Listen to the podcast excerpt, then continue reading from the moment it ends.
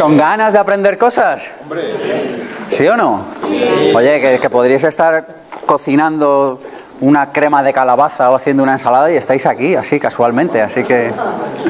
Bueno, lo primero, muchísimas gracias por comprometeros con vuestra educación. Fijaros que podemos estar en la vida desde dos sitios. Podemos estar en la vida desde el aprender o podemos estar en la vida desde el saber. Y la diferencia es radical. ¿Estamos de acuerdo en esto? Cuando uno sabe, eh, no encuentra respuestas nuevas y entonces sigue atrancado en lo mismo. Podemos estar en la vida desde el aprender y estar en la vida desde el aprender lo cambia todo. Y estar en la vida desde el aprender significa estar hoy aquí cuando, insisto, podríais estar en vuestras casas, con vuestras familias y habéis tenido la humildad de venir aquí con ganas de aprender. Yo, por mi parte, el compromiso para los próximos minutos es estar aquí al 100% entregándoos tanto valor como me sea posible. Tengo vuestro compromiso de estar aquí al 100% con toda vuestra energía, preguntando, atendiendo, tomando notas y sobre todo comprometiéndoos con vuestro desarrollo, ¿sí o no? Sí. ¿Sí o no? Sí. Pues vamos a por ello. Bueno, fijaros, eh, de lo que vamos a hablar aquí hoy es de abundancia y de lo que vamos a hablar es de abundancia económica. Aquellas personas que estéis interesadas en este tema, hay una conferencia colgada en nuestro canal de YouTube que habla de las leyes de la abundancia y de las maneras de, de llevarlas a la práctica en nuestro día a día, que podéis echarle un vistazo. Hoy de lo que vamos a hablar aquí es de, me, de mejorar nuestros resultados económicos. Y fijaros que no digo de cómo ganar más dinero, y fijaros que no digo de cómo hacer más pasta, de lo que digo es de mejorar, ¿cuál es la palabra? Mejorar. Los resultados. Mejorar los resultados, porque lo económico es, como casi todo en la vida, por no decir todo, un resultado. Mira, a mí el tema, llevo siete años eh, estudiando sobre este tema, practicando, poniendo, eh, bueno, pues llevando a mi vida algunas de las ideas de las que vamos a hablar hoy. Y este tema me interesa porque he observado que en nuestra sociedad, a ver si estáis de acuerdo con esto, hay demasiadas personas que malgastan las mejores horas de su vida, de los mejores años de su vida, trabajando para empresas, para organizaciones cuyos valores no comparten y que están allí solo por ganar dinero. ¿Estáis de acuerdo en que esto es una tragedia, sí o no?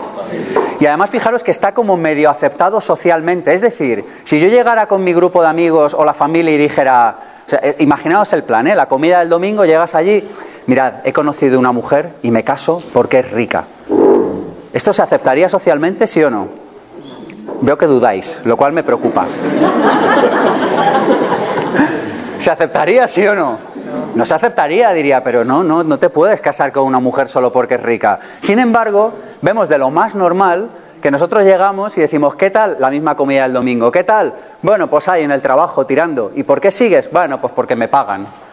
Es decir, que sí aceptamos que estamos ocho horas al día en un trabajo solo por dinero, pero no aceptamos esto en una relación de pareja. ¿No os parece que hay como cierto cinismo al respecto?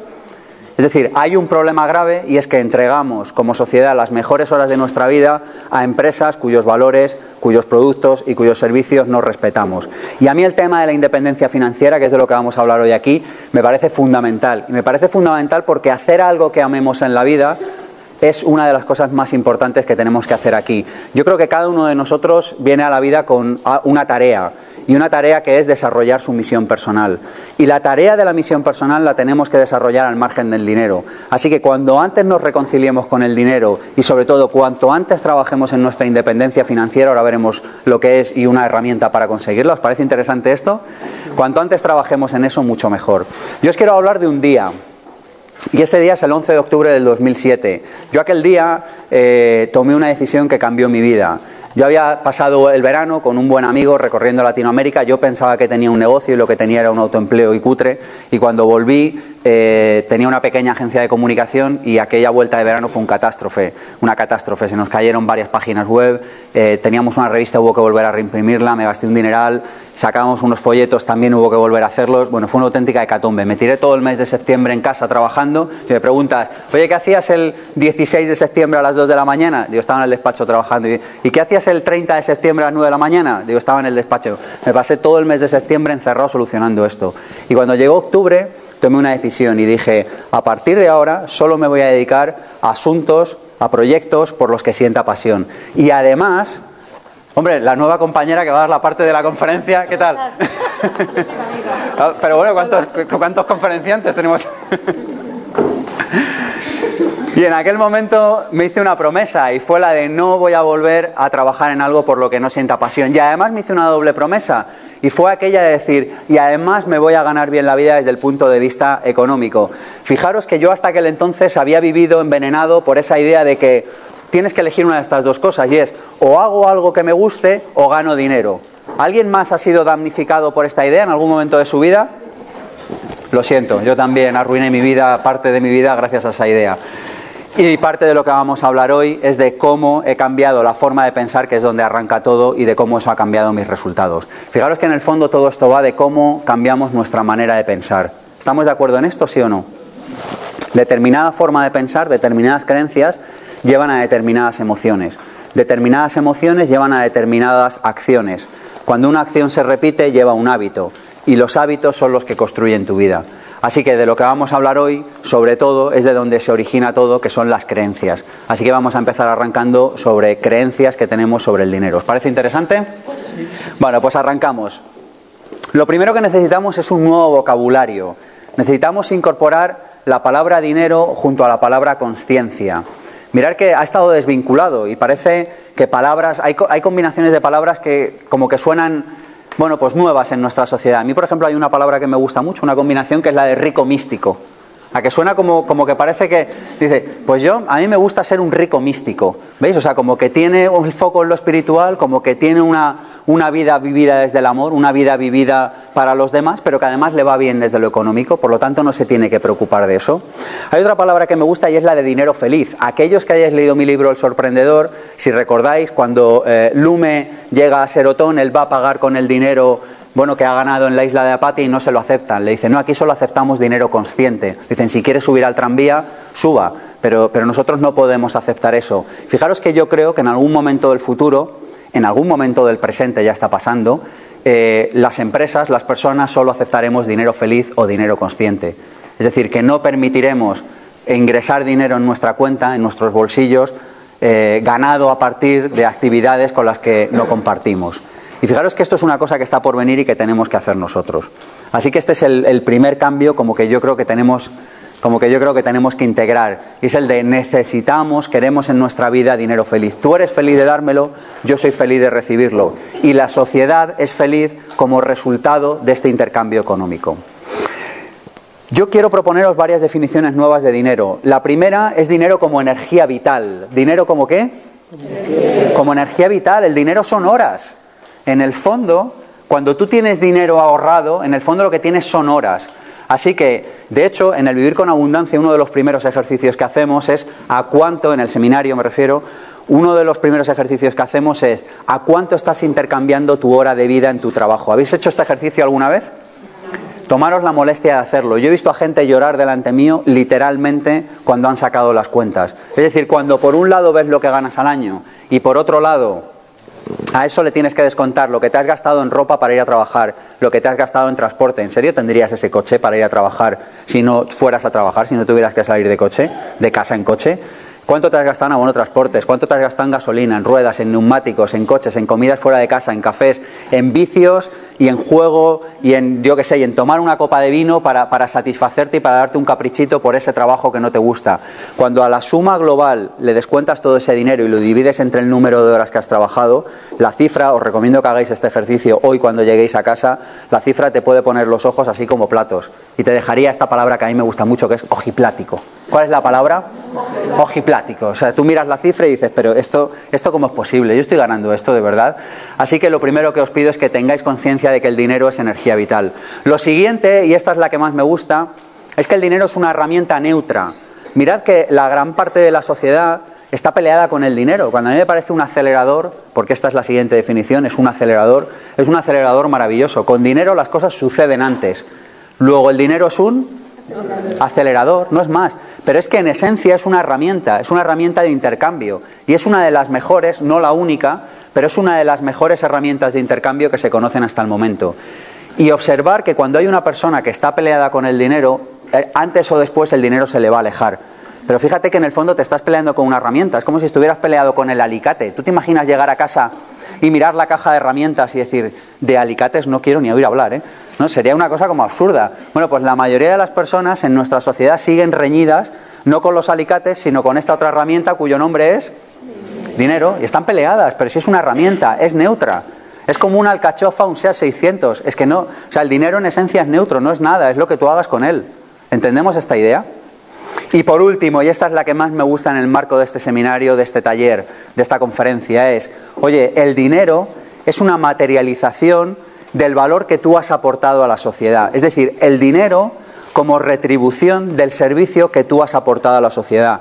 Yo con nuestros clientes eh, en el máster de emprendedores, en el seminario de Vivir sin Jefe, trabajamos mucho este asunto y es el de si tú quieres tener más dinero, cosa que me gusta porque de esa manera podrás acceder más fácilmente al gran banquete de la vida, no es la única manera de acceder, pero es una de las que lo facilitan sin duda, ¿por qué no te centras en aportar más valor a otras personas? Fijaros que el dinero en último es salvo herencias, robos o mangoneos, pero quiero decir, el dinero ganado honestamente es un reflejo es un reflejo del valor que tú has aportado a la sociedad. ¿En esto estamos de acuerdo, sí o no? Cuanto más valor yo aporte, antes o después habrá más personas que querrán pagarme por algo que yo ofrezco en forma de producto, de servicio, de experiencia, y de esa manera el dinero empezará a crecer. Así que si tú tienes poco dinero y quieres tener más, hay personas aquí en la sala que estén pensando ahora, a mí me gustaría tener más dinero. ¿Alguien en la sala ha tenido ese pensamiento? Oye, qué igualitos que sois, ¿eh? ¿Sabéis? Nada, es broma. Bueno, pues planteate y hazte esta pregunta y di, oye, ¿cómo podría yo ofrecer más valor a más seres humanos? Esta es una de las preguntas. Mira, con que, mira, es que dan casi ganas de parar aquí la conferencia y quedarnos 20 minutos en meditación reflexionando sobre esto. Porque esta es la esencia de cómo empezar a acceder a disponer de más dinero en nuestra vida. ¿Cómo podrías tú poner con aquello que sabes, con aquello que puedes y sabes hacer, cómo podrías ofrecer más valor a más seres humanos? ¿Os parece interesante esta pregunta? Bueno, vamos con actitudes para eh, ganar el juego del dinero, actitudes para jugar un juego más grande. Primera, juega para ganar en lugar de jugar para no perder. ¿Alguien quiere que lo explique? Sí, por favor. Bueno, quiere uno, el resto se lo voy a explicar a él. El resto me dais dos minutitos, no tardo nada, ¿vale? Juega para ganar significa vive desde el amor, toma todas las decisiones desde el amor y no desde el miedo. Los que sois asiduos a esta serie de conferencias ya sabéis que en la vida solo se puede vivir desde dos sitios. Una es el amor y la otra es el miedo. El amor es tomar decisiones desde aquello que yo quiero para mi vida y el miedo es tomar decisiones para evitar aquello que yo no quiero en mi vida. La diferencia parece sutil, pero marca toda la diferencia. ¿Desde dónde hemos estado la mayor parte de nuestra vida? ¿Desde el amor o desde el miedo? Desde el miedo. Tomamos decisiones para evitar lo que no queremos. En lugar de tomar decisiones, yo he estado ahí, a la que me despisto estoy ahí. Pero la idea es estar constantemente desde el amor. Y esa es esta actitud, jugar para ganar en lugar de jugar para no perder. ¿Veis la diferencia en vuestra vida?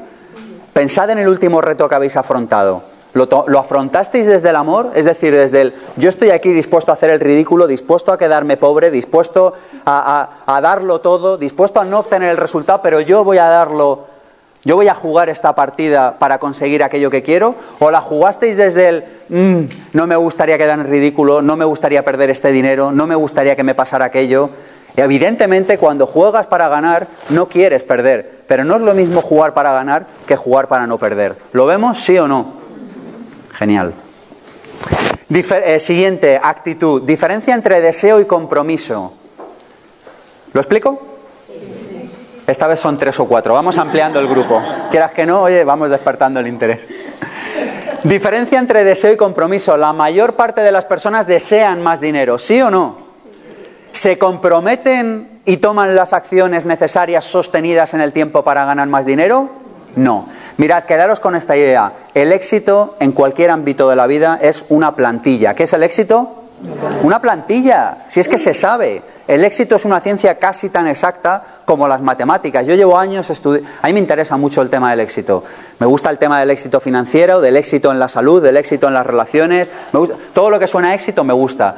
Y hay gente que se ha tomado la molestia en estudiarlo y lo han reflejado en libros, lo han reflejado en seminarios, te lo cuentan. La gente que le va bien está deseando contarte cómo le ha ido bien. ¿Os habéis dado cuenta de esto, sí o no? Yo hace años trabajé con una persona, mirad, me viene a la cabeza esta anécdota. Trabajé con una persona que era, eh, bueno, estaba en la última etapa de su vida, tenía sesenta y pico años y había tenido puestos muy importantes eh, de dirección en empresas, había hecho cosas bonitas en su vida. Y un día hablando con él me decía, porque yo siempre que podía le hacía preguntas. Y me acuerdo un día, me dice, mira Sergio, no me lo explico cómo nadie eh, en esta organización me hace más preguntas. Eh, ¿Me estoy explicando? Él, decía, y la verdad que era un tío sabio, ¿eh? y lo es. Y, él mismo se asombraba y decía, pero ¿por qué nadie me pregunta más? Si yo estoy encantado de compartir.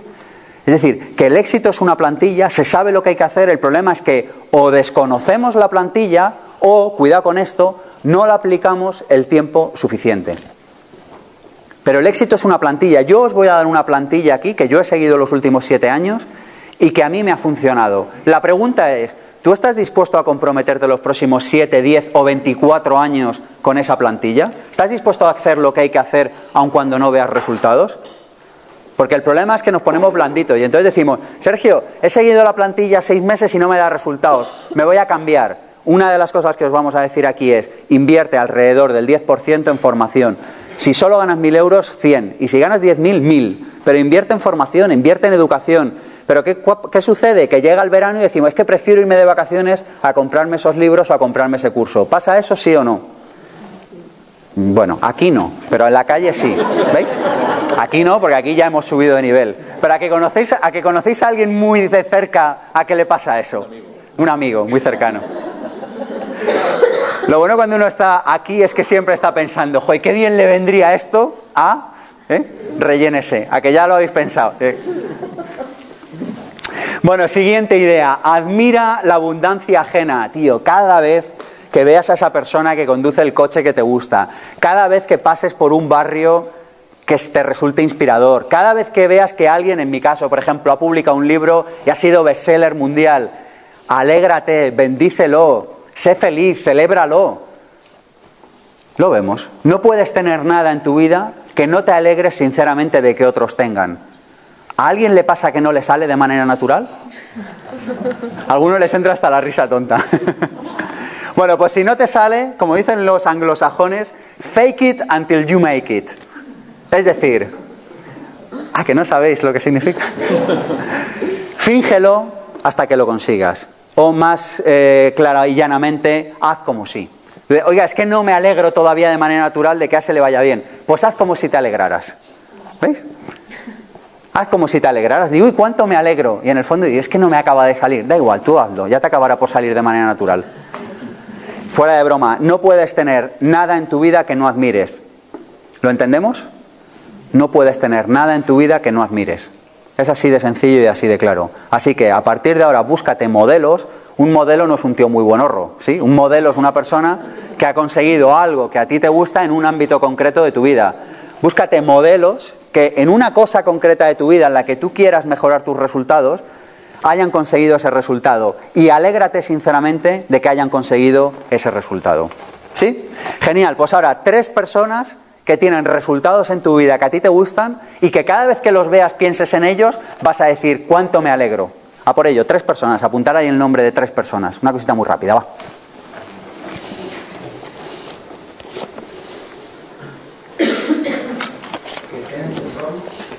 Estén en tu entorno o fuera de tu entorno. Es decir, tú puedes admirar a una persona que no está en tu entorno, pero tú te alegras profundamente cada vez que a esa persona le va bien. Si, es americano, no, solo puede ser o mexicano de Canadá. Americano.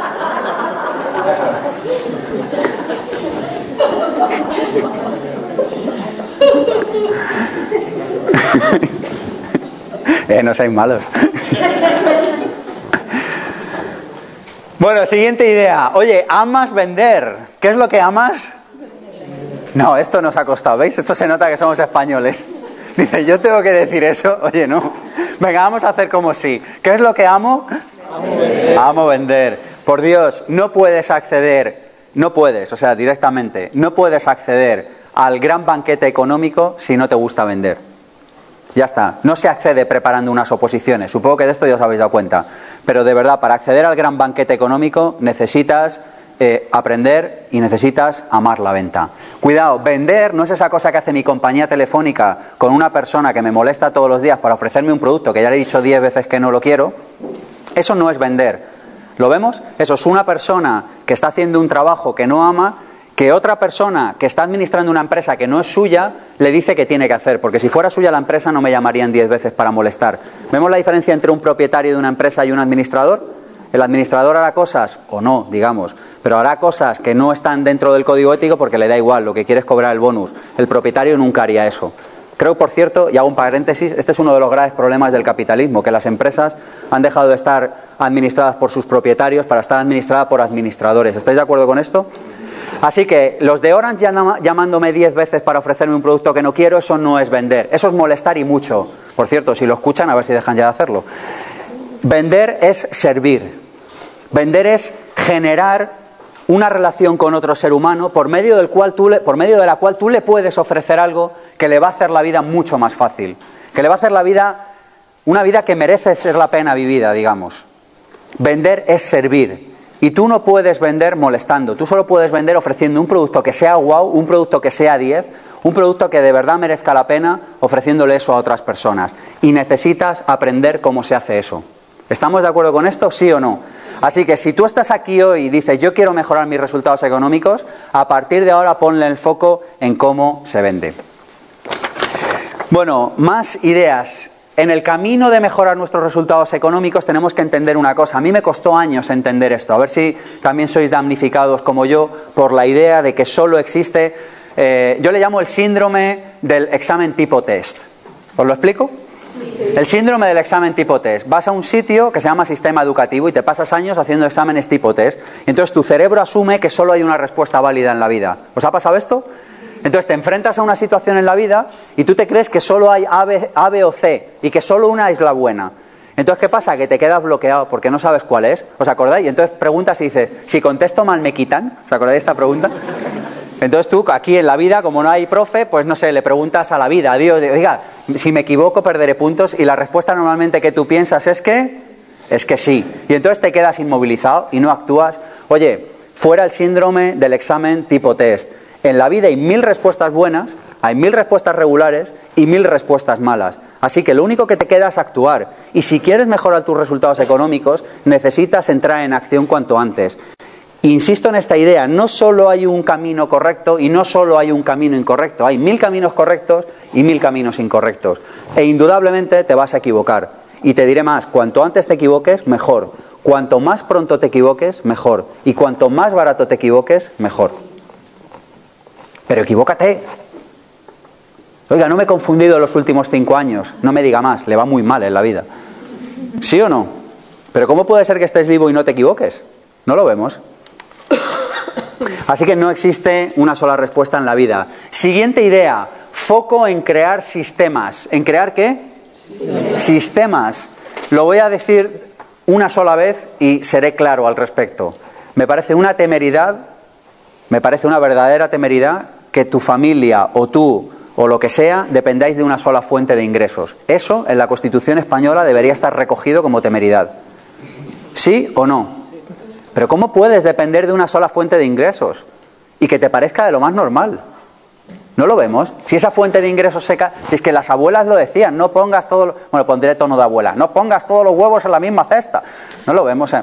no puedes. Es absurdo. Bueno, pues aún así la mayoría de la... O sea, ¿cuál es el consejo más obsoleto que nos dieron a todos los que nacimos en los 70 y... No calculéis mi edad, ¿eh? A todos los que nacimos en los 70 y en los 80. Ve a la universidad, sácate una titulación, búscate un empleo estable y seguro, ¿qué es eso? Ahora hay que explicarlo a las nuevas generaciones porque ya no saben ni lo que es. Búscate un empleo estable y seguro y retírate y luego ya cuando te retires en la jubilación, que etimológicamente viene de júbilo, ya haces cosas que te gusten. ¿Alguien tiene un consejo más obsoleto que este? ¿Que aportar en la sala? No, ¿verdad? Es la idea más peregrina que he oído en muchos años. Lo curioso es que hasta me la creí en algún momento de mi vida. Así que, por favor, pongamos el foco en crear sistemas. ¿Y qué es un sistema? Es algo que te da ingresos de manera recurrente, a ser posible variable, a ser posible escalable, sin tu presencia continua. ¿Lo repito? Algo que te da ingresos sin tu presencia continua, a ser posible escalable, es decir, que pueda ser más grande, a ser posible variable, es decir, que cuanto mejor lo hagas, te dé más ingresos y cuanto más mejor es tu inteligencia y cuanto mejor y más listo y más servicio seas capaz de ofrecerte de más, a ser posible escalable y a ser posible variable, es decir, que, pueda variar en función de esto, de cómo tú lo hagas. ¿Está claro? ¿Os, ¿Os digo un consejo que me dio un amigo y que me ha cambiado la vida? ¿Sí o no? ¿Lo estáis pasando bien? ¿Os interesa el tema? Sí. Me dijo, mira, hasta el tío más zoquete, si se crea una fuente de ingresos al año, un sistema al año, uno, ¿eh? ¿Cuántos he dicho? Uno. O sea, tienes desde aquí hasta el 31 de diciembre de 2015 para fabricar un sistema. ¿Te parece más o menos asequible la propuesta? Más o menos, ¿eh? Voy a fabricar un sistema. Dice, si te fabricas un sistema al año, dentro de 20 años, aunque algunos se hayan caído, pero tendrás alrededor de cuántos? 20. Con 20 fuentes de ingresos, por muy malas que sean, ¿tú crees que tienes solucionado el resto de tu vida? Por malas que sean, ¿eh? O sea, ya digo así como de rebajas. Como de que vayas a un mercadillo de fuentes de ingresos y ahí hay un tío de, vamos, vamos, vamos, que me las quitan de las manos las fuentes de... Dice, venga, deme esa de rebajas. Pon el foco en crear sistemas. Insisto, un sistema es algo que te proporciona ingresos al margen de tu presencia continua. Y esto es algo que todos y cada uno de nosotros no solo puede, sino que debería hacer. ¿Lo entendemos? Dime. Hombre, te echaba de menos. El, otro día hacías también... ¿Puedes poner ejemplos de sistemas, aunque sean muy tontos? No, te daré los inteligentes, ¿no? ¿Qué queremos, los tontos o los inteligentes? si me das unos minutitos, te lo doy en un ratito, porque luego vamos a volver sobre este tema. ¿Sí? ¿Me aguantas la pregunta? De hecho, te voy a dar una lista. Pero de los listos, no de los tontos. Bueno, por favor, un solo sistema al año. Solo eso, nada más. Con eso ya la conferencia de hoy puedes llegar a casa hoy y llamar a alguien o decirle a tu pareja, hoy me ha cambiado la vida. ¿eh? A partir de hoy voy a crear cuántas fuentes de ingresos al año? Una, una fuente de ingresos al año. Un piso en alquiler, una máquina de vending, una página web con una tienda de comercio de correo electrónico, una cartera de clientes de agentes de seguro, de banca o de seguros médicos o de lo que sea. Hay mil, ahora contaré algunos ejemplos. Pero uno al año, dices, durante este año voy a poner el foco en eso. ¿Os parece buena idea? Genial. Siguiente idea. Por favor, a partir de ahora, si estamos en sueldo, ¿cuántos de aquí estáis en sueldo? ¿Cuántos de aquí vivís con un sueldo? Genial. Mi propuesta es la siguiente, que de sueldo, es decir, de tu empleado, pases a considerarte yo sociedad limitada. Y una sociedad no tiene sueldo, una sociedad factura. Así que a partir de ahora, aunque tengas sueldo, moléstate en pensar, moléstate, entendedme, o sea, tómate el, trabajo de en ti mismo como yo es él, es decir, deja de pensar en sueldo y empieza a pensar en facturación.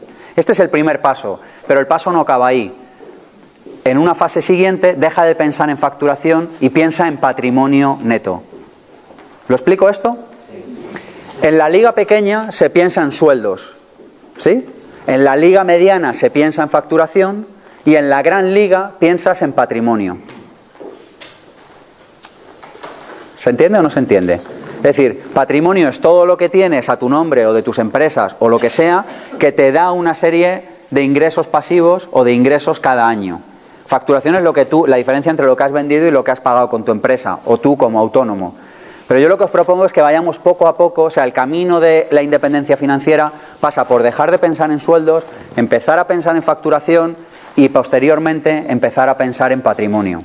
¿Os parece interesante esta idea? Como de fondo, hoy sabemos que aquello en lo que nos enfocamos se expande. Luego, si yo tengo el foco puesto en sueldo, ¿qué es lo que voy a mejorar?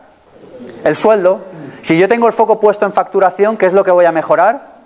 Facturación. Y si yo tengo el foco puesto en patrimonio, ¿qué es lo que va a mejorar? El patrimonio. Es decir, todo aquello que tú tienes y que te genera ingresos a final de año o a final de mes. Y si lo ves algo como algo lejano, yo te puedo decir que se puede avanzar. Mirar, desde, mi, desde mi experiencia trabajando con personas, creo que la mayoría sobrevaloran lo que se puede hacer en un año. A ver si estáis de acuerdo con esto. Llega el día 1 de enero, haces las, ¿cómo se dice? Las New Year Resolutions, o sea, los deseos de nuevo año y pones ahí una barbaridad de cosas, ¿sí o no? Dices, yo este año aprendo inglés, adelgazo 15 kilos, despido a mi jefe, no, es como que llega el año y dices, pero tu año que tiene, mil días, o sea, no sé cómo vas a hacer todo esto en un año. Pero la mayoría infravaloran la cantidad de cambios que se pueden hacer en tres, en un periodo de tres a cinco años. Es decir, en un periodo de tres a cinco años le puedes dar la vuelta a tu vida como un calcetín, si eres capaz de acceder a la información correcta y ponerla en práctica. Así que si todo esto te suena chino hoy, yo te digo, en cinco años te puede dejar de sonar a chino perfectamente. ¿Te parece un plazo de tiempo razonable? Sí. ¿Sí o no? Solo a una persona le parece razonable. ¿Al resto qué os parece? Está bien, ¿sí o no? Hombre, cinco años para transformar tu vida, yo creo que es una cosa asequible, yo creo que es una cosa sensata. Bueno, vamos con más ideas. Eh, hay cinco factores, ¿cuántos factores? Cinco, y vamos a ir viendo uno por uno, cinco factores críticos en relación a mejorar tu economía. El primero de ellos es mejorar tus ingresos. Necesitas poner el foco en mejorar tus ingresos. ¿Y cómo hacemos esto? Poniendo el foco en dos cosas. La primera es aportar más valor a más personas y la segunda es generando sistemas. ¿Lo entendemos? Si tú estás permanentemente trabajando, en general los autónomos o los eh, autoempleados que mejor les va, en cualquier país eh, desarrollado, nos, raramente superan la barrera de los 500.000 al año y rara vez, eso es un porcentaje mínimo mínimo, pero la mayoría no superan nunca el techo de los 100.000, porque si intercambias horas por trabajo, resulta en términos estadísticos complicado superar la barrera de los 100 o de los 150.000 al año. Así que necesitas poner el foco en los ingresos, para lo cual necesitas crear sistemas que aporten más valor a más personas. ¿Esta idea se entiende, sí o no? Es decir, no estar tú todo el rato. No estar tú Nosotros, por ejemplo, este año hemos creado una escuela online, con lo cual ahora mismo, mientras yo estoy aquí, posiblemente haya vídeos que estén contando cosas parecidas a estas. Es decir, que mientras yo duermo, ganamos dinero. ¿Os gusta esta idea? Yo de todo el dinero que gano, mi favorito es cuando duermo. No me preguntéis por qué, pero me da un buen rollo. O sea, es como, yo he estado durmiendo y la cuenta ha, ingresado, o sea, ha engordado. A que, a, que, a que es bonita la idea. ¿Os gusta esta idea? Bueno, eso es algo que hoy está al alcance de cualquiera. Lo único que te hace falta es aprender algo que hoy no sabes. Así que la idea es generar sistemas que trabajen para ti aportando valor a otros seres humanos. Esa es la clave a la hora de mejorar nuestros ingresos. ¿Se ha entendido esto? La siguiente idea es generar ahorro. La mayoría de la población no ahorra nada. El otro día leía unas estadísticas en Estados Unidos, cuando las personas se jubilan y llegan a la edad de 65 años, solo el 5% mantiene o mejora su nivel de vida. El 95% empeoran su nivel de vida cuando se jubilan. Es decir, que podemos decir oficialmente, y en Europa va a ser igual, y en España va a ser igual en los próximos años, podemos decir oficialmente que la jubilación es el momento en el que pasamos de ser clase media a ser clase pobre. El ahorro medio de un estadounidense cuando se jubila es de 30.000 dólares. ¿De cuánto es en España? No lo sé, pero prefiero ni preguntarlo. Es decir, ¿cómo es posible que después de toda una vida trabajando todo tu ahorro sean 30.000 euros? Vamos a suponer esa cifra. ¿eh? Necesitas, y luego veremos un sistema que explica cómo hacerlo, poner el foco en el ahorro. Es decir, por un lado necesitas incrementar tus ingresos, por otro lado necesitas incrementar tu ahorro, porque el ahorro te va a generar primero un colchón de tranquilidad y en segundo lugar te va a permitir hacer inversiones, te va a permitir jugar, te va a permitir pensar de otra manera.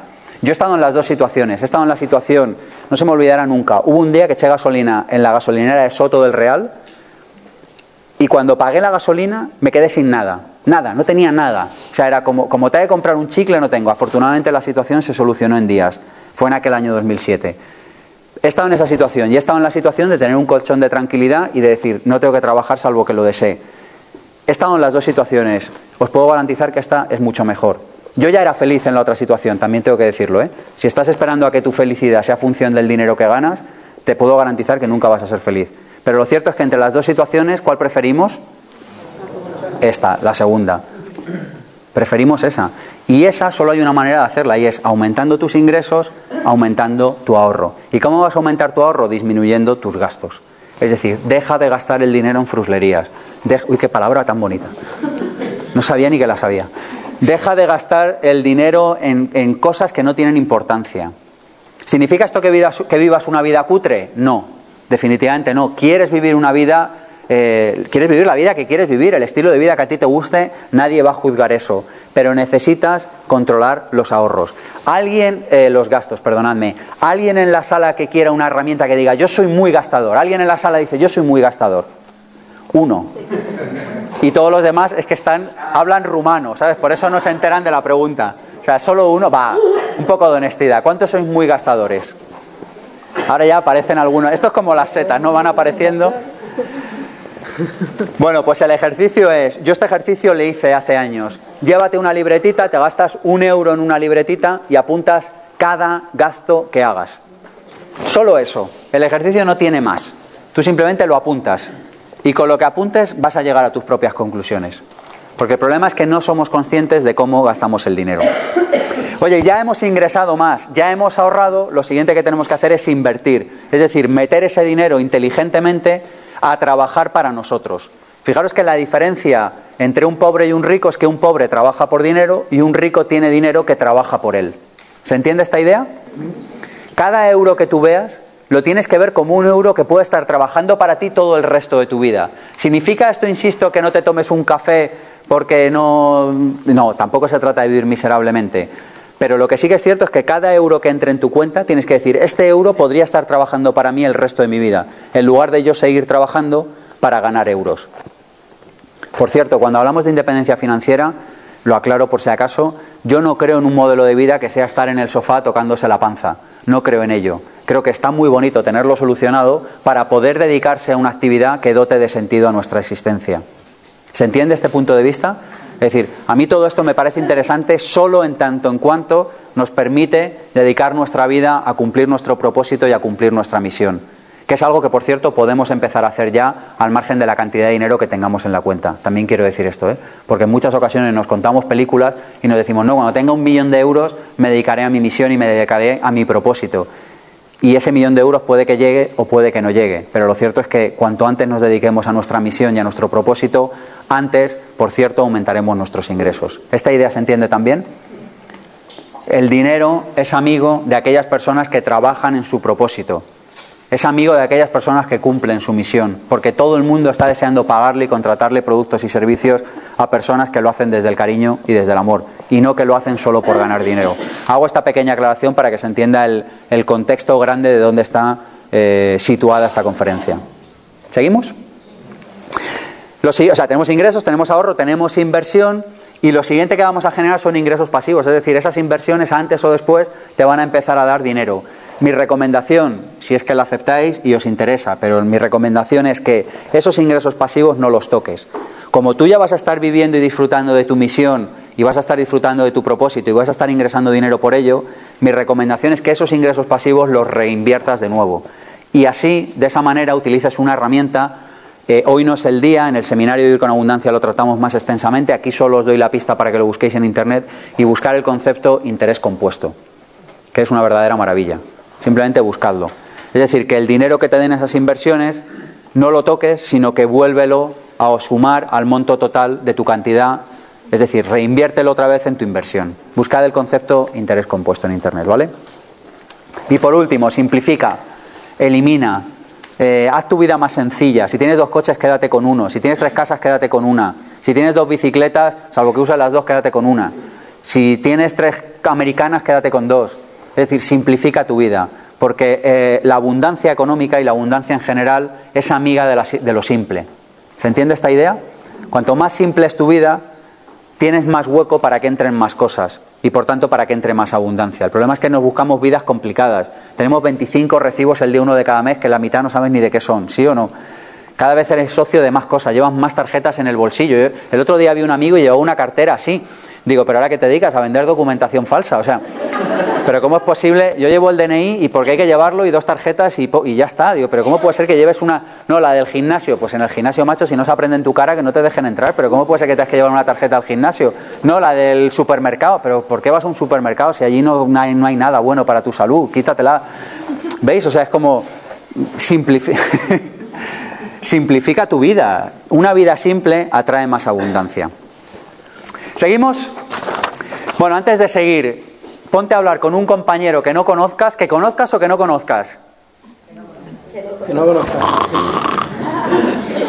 Ponte con un compañero que no conozcas, así muy rápidamente, y cuéntale la idea que vas a aplicar en tu vida de todo lo que hemos visto hasta el momento. Dejamos para ello un minuto. A por ello. Y nos ponemos de pie para hacerlo. ¿Nos ponemos de pie? Genial. Ahora, escribe esa idea que hasta el momento te ha impactado, te ha llevado. Toma nota de ella en silencio. Dices, la idea que más me ha impactado, la idea que voy a aplicar en mi vida es, y la apuntas. Preguntas, comentarios hasta el momento. Dime. Dos. Una, eh, ingresos pasivos. correcto, muy buena pregunta. Luego hablaremos de ello, pero te lo respondo ya porque se responde muy rápidamente. Ingresos pasivos son Aquello sí, mirar, en el mundo en el mundo nuevo de la independencia financiera tenemos que hay dos palabras que hay que manejar claramente.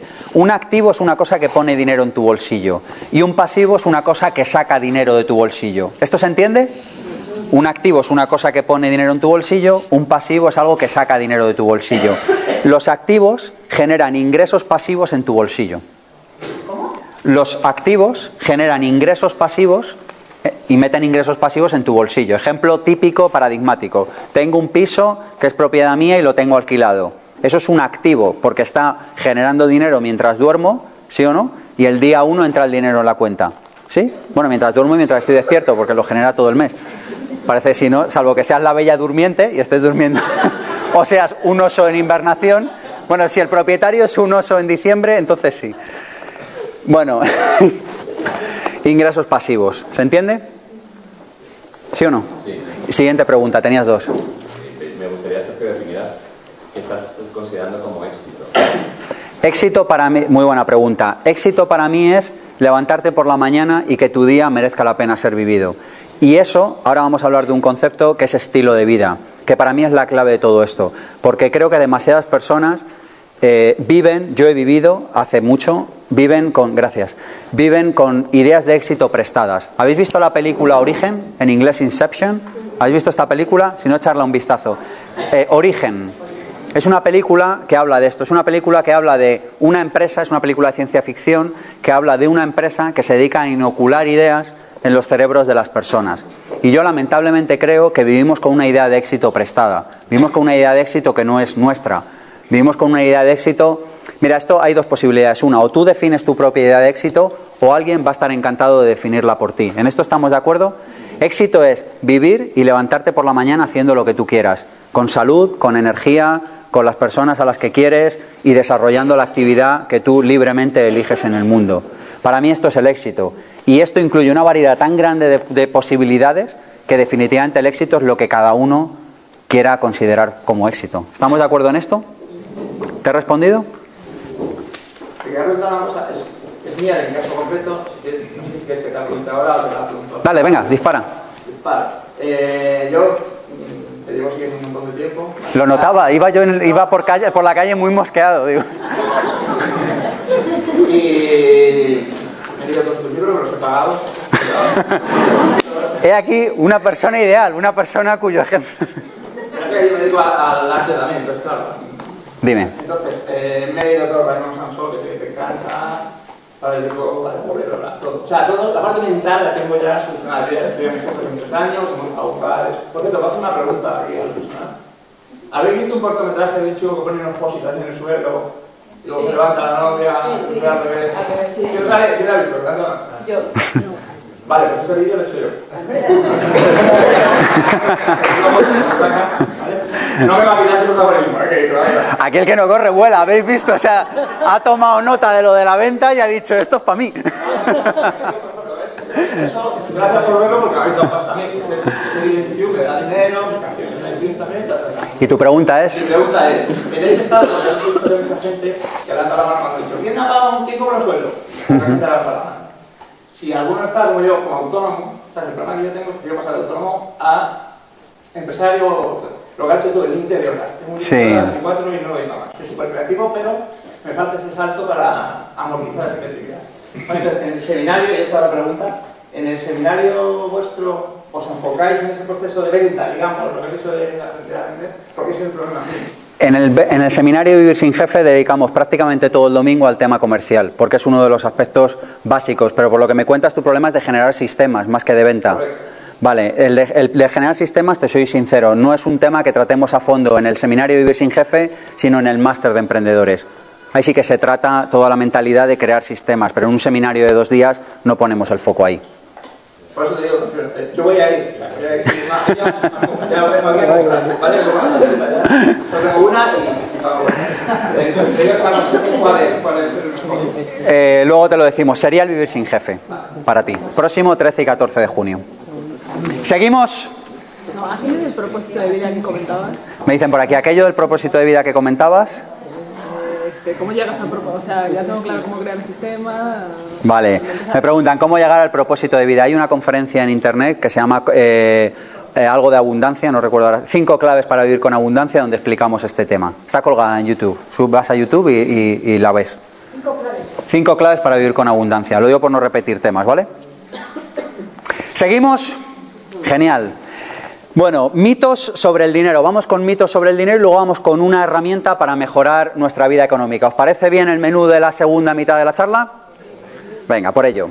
La primera idea, el dinero estropea a las personas. Esto es un mito. En realidad las personas venían estropeadas de antemano. Lo que pasa es que el dinero lo ha magnificado. Es como las redes sociales. Dicen, no es que las redes sociales hacen a la gente boba. Dicen, no es que ya era bobo. Lo que pasa es que al darle un micro se nota más. ¿Lo vemos? Esto es porque lo habéis pensado igual que yo, ¿verdad? Claro, porque antes eh, el, el que iba al bar del pueblo decía una tontería a cuatro. Ahora va a Facebook y se la cuenta a 1726 amigos. Lo vemos, es un amplificador. Así que el dinero es un amplificador. El dinero no tiene la, la capacidad de estropear nada. Tampoco tiene la capacidad de arreglar nada. El dinero es neutro. ¿Vale? Así que eso de que el dinero estropea a la gente, fuera. Siguiente idea. Si tengo dinero, eso es que hay alguien que no lo tiene. Esto es otra eh, bobada, porque el dinero se crea de la nada. El patrón oro se abandonó hace muchísimos años, parece que todavía no nos hemos enterado, es decir, que un billete no significa que haya un lingote de oro en ninguna parte. Un billete no tiene ninguna referencia a nada. Los billetes que manejamos, los euros, son fiduciarios, es decir, están basados en la confianza que todos le damos a que un euro vale. Pero un euro en sí no vale nada, es un trozo de papel. ¿Entendemos esto? Y como trozo de papel los bancos lo crean, la respuesta correcta no es de la nada, sino casi de la nada, porque tiene que estar mínimamente apalancado. Pero el apalancamiento es tan mínimo que en la práctica podríamos decir con un error de, con un margen de error muy pequeño que el dinero se crea de la nada. ¿Se entiende esta idea? Es decir, que si yo voy al banco y el del banco y yo le digo, oiga, que voy a crear una empresa que se llama X, o voy a construir un edificio que se llama Y, y el del banco se fía de mí, me mira y dice, para mí que el de las gafas me lo va a devolver, le da la tecla de imprimir y fabrica esa cantidad. Luego, el hecho de que tú lo tengas no significa que nadie esté dejando de tener ese billete. Esta idea, ¿se entiende? Es fundamental. Yo estuve confundido con esta idea un tiempo. Porque pensamos que el dinero es un juego de suma cero.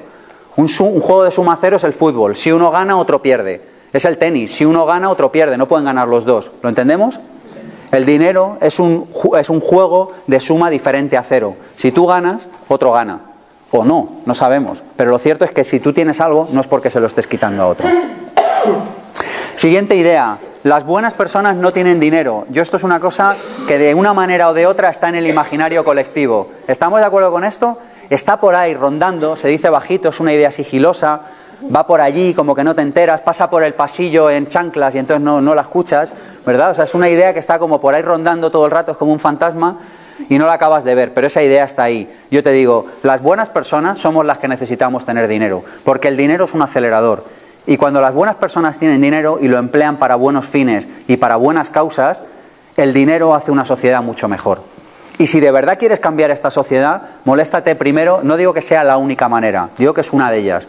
Pero a mí me parece que una de ellas es disponer de dinero para luego con ese dinero poder hacer buenas causas. ¿Estamos de acuerdo en esto? ¿Sí o no? Es decir, tú vas a poder ayudar mucho con tu tiempo, eso es muy bueno. Tú vas a poder ayudar mucho con tu presencia, eso es fantástico. Pero si además de tiempo y presencia destinas dinero a las causas en las que crees, definitivamente la huella que vas a dejar en este planeta va a ser mucho mejor. Así que si te crees buena persona, y yo estoy seguro de que lo eres, si no, no estarías aquí, lo que tienes que hacer es mejorar tus resultados económicos. ¿Sí o no? Siguiente idea. Ser rico es tener muchas posesiones. Y aquí respondo a la idea que me preguntaban por ahí de éxito antes. Hay una idea que es como de que ser rico es tener muchas posesiones. Yo he conocido a lo largo de mi vida muchas personas que eran ricas y no lo sabían. Es decir, que ya disfrutaban del estilo de vida que querían o podían acceder al estilo de vida que querían y no sabían. La palabra clave aquí es estilo de vida. ¿Cuál es la palabra clave? Estilo de vida, por Dios. Es que hemos comprado una idea de éxito que parece que tener éxito es solamente un modelo, que es el de voy a una empresa a las 8, salgo a las 8, conduzco un coche azul y grande y soy un ejecutivo agresivo. ¿Estamos de acuerdo en que más o menos esa es la idea predominante de éxito? Y parece que solo hay éxito vinculado a tener posesiones. Este seminario, bueno, esta charla de hoy, el seminario Vivir con Abundancia, va de que mejores tus resultados económicos. Es decir, que no tengo nada en contra de tener posesiones. Pero lo que digo es que tener posesiones no es la única manera de acceder al estilo de vida que tú deseas. Y tenemos el foco puesto en cuando tenga dinero y me compre la casa de la playa, que no necesitas tener la casa de la playa, que te vale con alquilarla el número de días al año que quieras. No es que cuando pueda vivir la vida que quiera, la vida que quieres la puedes vivir ya o prácticamente ya. Define, y este es el ejercicio que os voy a pedir, define qué es importante para ti en tu vida y cómo podrías vivir cada día de tu vida desde lo que es importante para ti. ¿Se entiende esto? Por ejemplo, cuando yo me hice emprendedor, para mí una de las cosas a las que tenía versión era darme el madrugón. Y entonces yo dije, un modelo de negocio que pase por darme el madrugón no es un modelo de negocio. Así que me monté un estilo de vida que me permitía levantarme a la hora que quería. ¿Lo vemos? Eso es éxito. ¿Por qué? Porque, porque para mí en aquel momento eso era el éxito. Pero si para ti el éxito es otra cosa, está muy bien. Y si para ti el éxito es no hacer nada, no hagas nada. Lo que ya dudo es que algo de no hacer nada se pueda sostener en el tiempo como idea de éxito. Pero lo importante es que definas tu estilo de vida. Así que ser rico no es tanto tener, que también, sino disfrutar del estilo de vida que deseas. Así que, dime. Una cosilla nada más. ¿Qué pasa si la pareja que tienes, que supongo que todos una pareja, pero vamos a tal... Si no, luego hacemos un speed dating y lo solucionamos. ¿Qué pasa si tiene otro estilo de vida? Porque, por ejemplo, aquí más o menos creo que todos queremos cambiar, como ya un poco pero, por ejemplo, yo odio el tema de educación, que aniquila la creatividad, y mi mujer es jefa de estudios en un colegio público. Esto es lo que se llama situation en casa, o sea... Yo podría ir con la guitarra bajo el puente tocando en el retiro. Y estaría feliz, pero mujer no. Entonces, eso como demonios lo compagino. No me digas divorciado hoy porque eso ya lo he pensado. Mira, yo no sé cómo se soluciona eso. Lo único que sé es que la única manera de vivir en la vida es, es desde la aceptación y desde el amor incondicional. Y yo creo que el amor incondicional es una de las asignaturas que todos, yo también, tenemos que aprender en la vida. Y amor incondicional es, si a ti te gusta ser jefa de estudios, bien. Y si a ti te gusta tocar la guitarra, bien. Eso no significa que yo vaya a dejar de hacer y de cumplir mi propósito y mi misión en la vida. Pero en realidad la vida de esa persona es al margen de la tuya, por mucha pareja que seáis. ¿Me explico? Es decir, ella tiene su misión, su propósito y tiene que cumplir su vida con alegría y con felicidad. Y si eso le proporciona alegría y felicidad, bien. Es decir, tú no eres quien, desde mi punto de vista, para meterte en la profesión que tienen otras personas, incluida tu pareja. Porque el, amor incondicional pasa por aceptar a la otra persona tal y como es. ¿Lo vemos esto? Lo que pasa es que cambiarse a uno mismo es muy complicado. Entonces nos empeñamos todo el rato en cambiar a los demás. ¿Lo vemos? Entonces decimos, yo creo que tú deberías, en lugar de decir, yo creo que yo debería, hay sonrisillas en la sala, lo cual demuestra que mi intuición es como cierta. Si con cambiarnos a nosotros mismos ya vamos bien. ¿Seguimos? Bueno, siguiente idea. El dinero estropea la sociedad. Por Dios, quedaros con este concepto que va a cambiar nuestra vida y la del planeta para siempre. Y es la de que con cada compra que hacemos, cada día estamos votando, con V. Cada día votamos con nuestro dinero. Si tú decides ir a comprar un sitio, estás votando que esa empresa siga funcionando. Si tú a esa empresa no le das un solo euro, en la práctica estás votando porque el producto o servicio que ofrece esa empresa desaparezca de la faz de la tierra. Es decir, que el dinero nos permite votar cada día. Y yo creo que no somos conscientes de hasta qué punto es importante la forma en la que gastamos nuestros recursos económicos. Así que no solo que el dinero estropee la sociedad, sino que es al contrario, con el dinero votamos cada día qué tipo de sociedad queremos. ¿Lo vemos? Y por último, eh, para acabar con los mitos sobre el dinero, cuando alguien dice que el dinero no es importante, evidentemente yo lo entiendo, el dinero en sí no es importante porque es una herramienta, las cosas importantes de la vida son otras, pero lo cierto es que si tú dices que el dinero no es importante, el dinero se va a alejar de ti. Si tú le dices a tu mejor amigo, a tu mejor amiga, oye, tú no eres tan importante para mí. ¿eh? Si queréis un ejercicio fuerte, probad esta noche en casa. ¿Eh? Llega y di, en realidad, cariño, no eres tan importante para mí. ¿Sí o no? ¿Eh? Y entonces, ¿qué hará esa persona? Hacen así. ¿Esa persona se irá o se quedará? Esa persona se irá, porque cualquier cosa que tú no valores como importante se irá. Si tú crees, si tú te has sorprendido a ti mismo diciendo con frecuencia, no, el dinero no es tan importante, yo lo sé, no tienes un euro. Pero es que no hace falta ser muy listo, porque el dinero es energía. Y si a ti no te parece algo importante, no va a estar ahí. ¿No lo vemos? No, oiga, los cactus no son importantes para mí, por eso no tienes un cactus en casa. ¿No? No, oiga, el dinero no es importante para mí. Claro, por eso no tienes un euro en la cuenta bancaria. Lo vemos. Así que el dinero no es lo más importante. Hay muchas cosas importantes en la vida. La salud, el amor, el dinero, hay muchas. Pero indudablemente el dinero es una de ellas. Así que a partir de ahora no. ah, Si lo piensas, vale, pero no lo digas. ¿Os parece?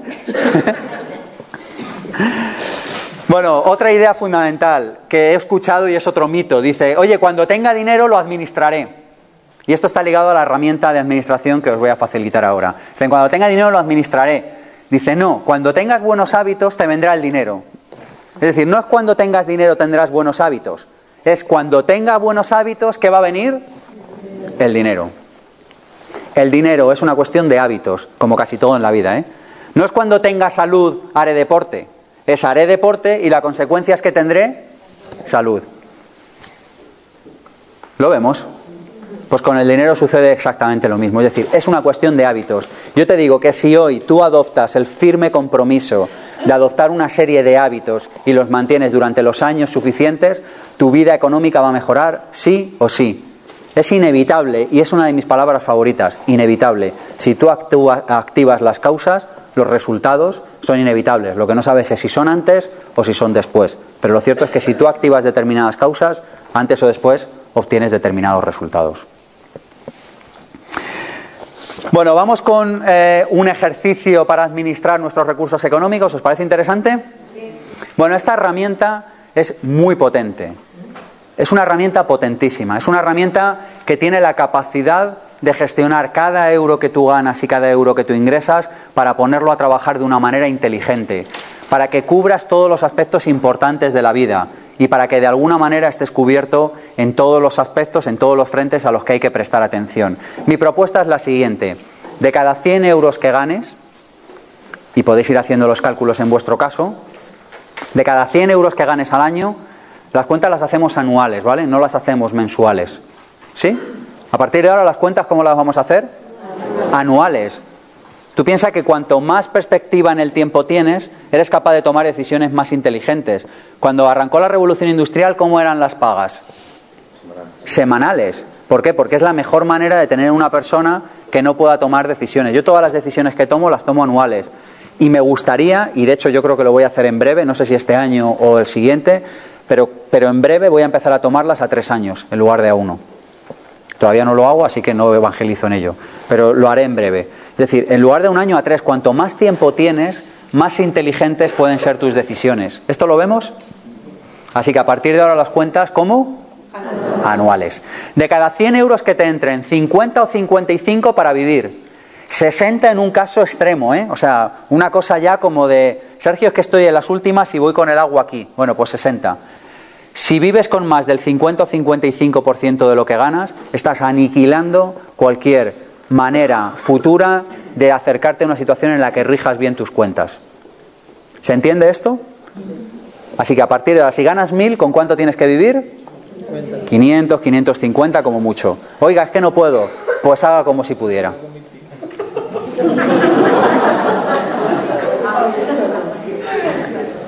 Bueno, vamos a ver qué hacemos con el otro 40-45%.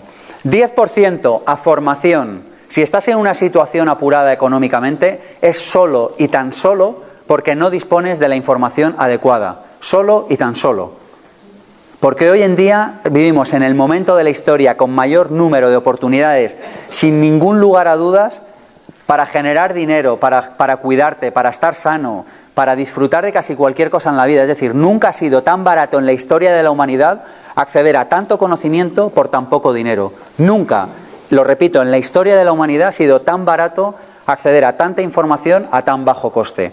De modo que si tú no estás disfrutando de abundancia económica, solo hay un motivo, y es que no dispones de la información adecuada. Eres como un Windows 3, no estás actualizado. ¿Lo veis? Es decir, necesitas gastarte dinero en programas nuevos. Así que 10% a formación. Formación no solo es formación. Formación es un coach, es un buen abogado, es una buena sesión de medicina, es cuidarte la espalda, es todo lo que tiene que ver con aprender nuevas cosas. ¿Lo vemos esto? Contrata buenos asesores antes de tomar decisiones. Haz como si ya fueras rico, aunque no lo seas, porque el hábito se hace al monje. Así que 10% para Para 10% para formación. 10% para ahorro. A partir de ahora ahorra el 10% de todo lo que ganes. Impepinable, no, es que le tengo que comprar unas zapatillas al niño, pues remiéndalas. 10% ahorro, porque si no, estás hipotecando tu vida del futuro y no vas a poder pasar, el mejor regalo que le puedes dar a tu hijo es pasar tiempo con él. Así que si estás hipotecando tu futuro y no estás invirtiendo en formación, en ahorro y en las otras categorías que ahora vemos, lo que estás haciendo es no generándole la buena familia que le quieres a ese crío. Y lo digo esto porque es la excusa típica, pero que hay mil. ¿Alguna otra excusa? No llego, he tenido que... ¿Habéis visto lo de los imprevistos? ¿Os suena lo de los imprevistos? Bueno, ahora veremos cómo hay que hacerse un colchón de tranquilidad, porque en cuanto tienes colchón de tranquilidad desaparecen los imprevistos. Es como una cosa mágica. Bueno, 10% entonces para ahorro. A partir de ahora, el 10% para ahorro. ¿Queréis que veamos qué vamos a hacer con ese ahorro? ¿Sí o no? Sí. Hay una secuencia muy fácil de entender. Por favor, respetadla. Está estudiado, está, se sabe que es esta la secuencia. Lo primero que tienes que hacer es quitarte deuda mala. Hay deuda buena y deuda mala. ¿Qué deuda te tienes que quitar? La mala. ¿Queréis que explique la diferencia entre deuda buena y deuda mala? Deuda buena es la que no pagas tú.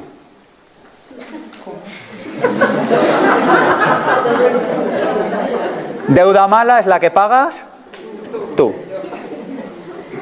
Esto un niño de 10 años lo pilla, ¿eh?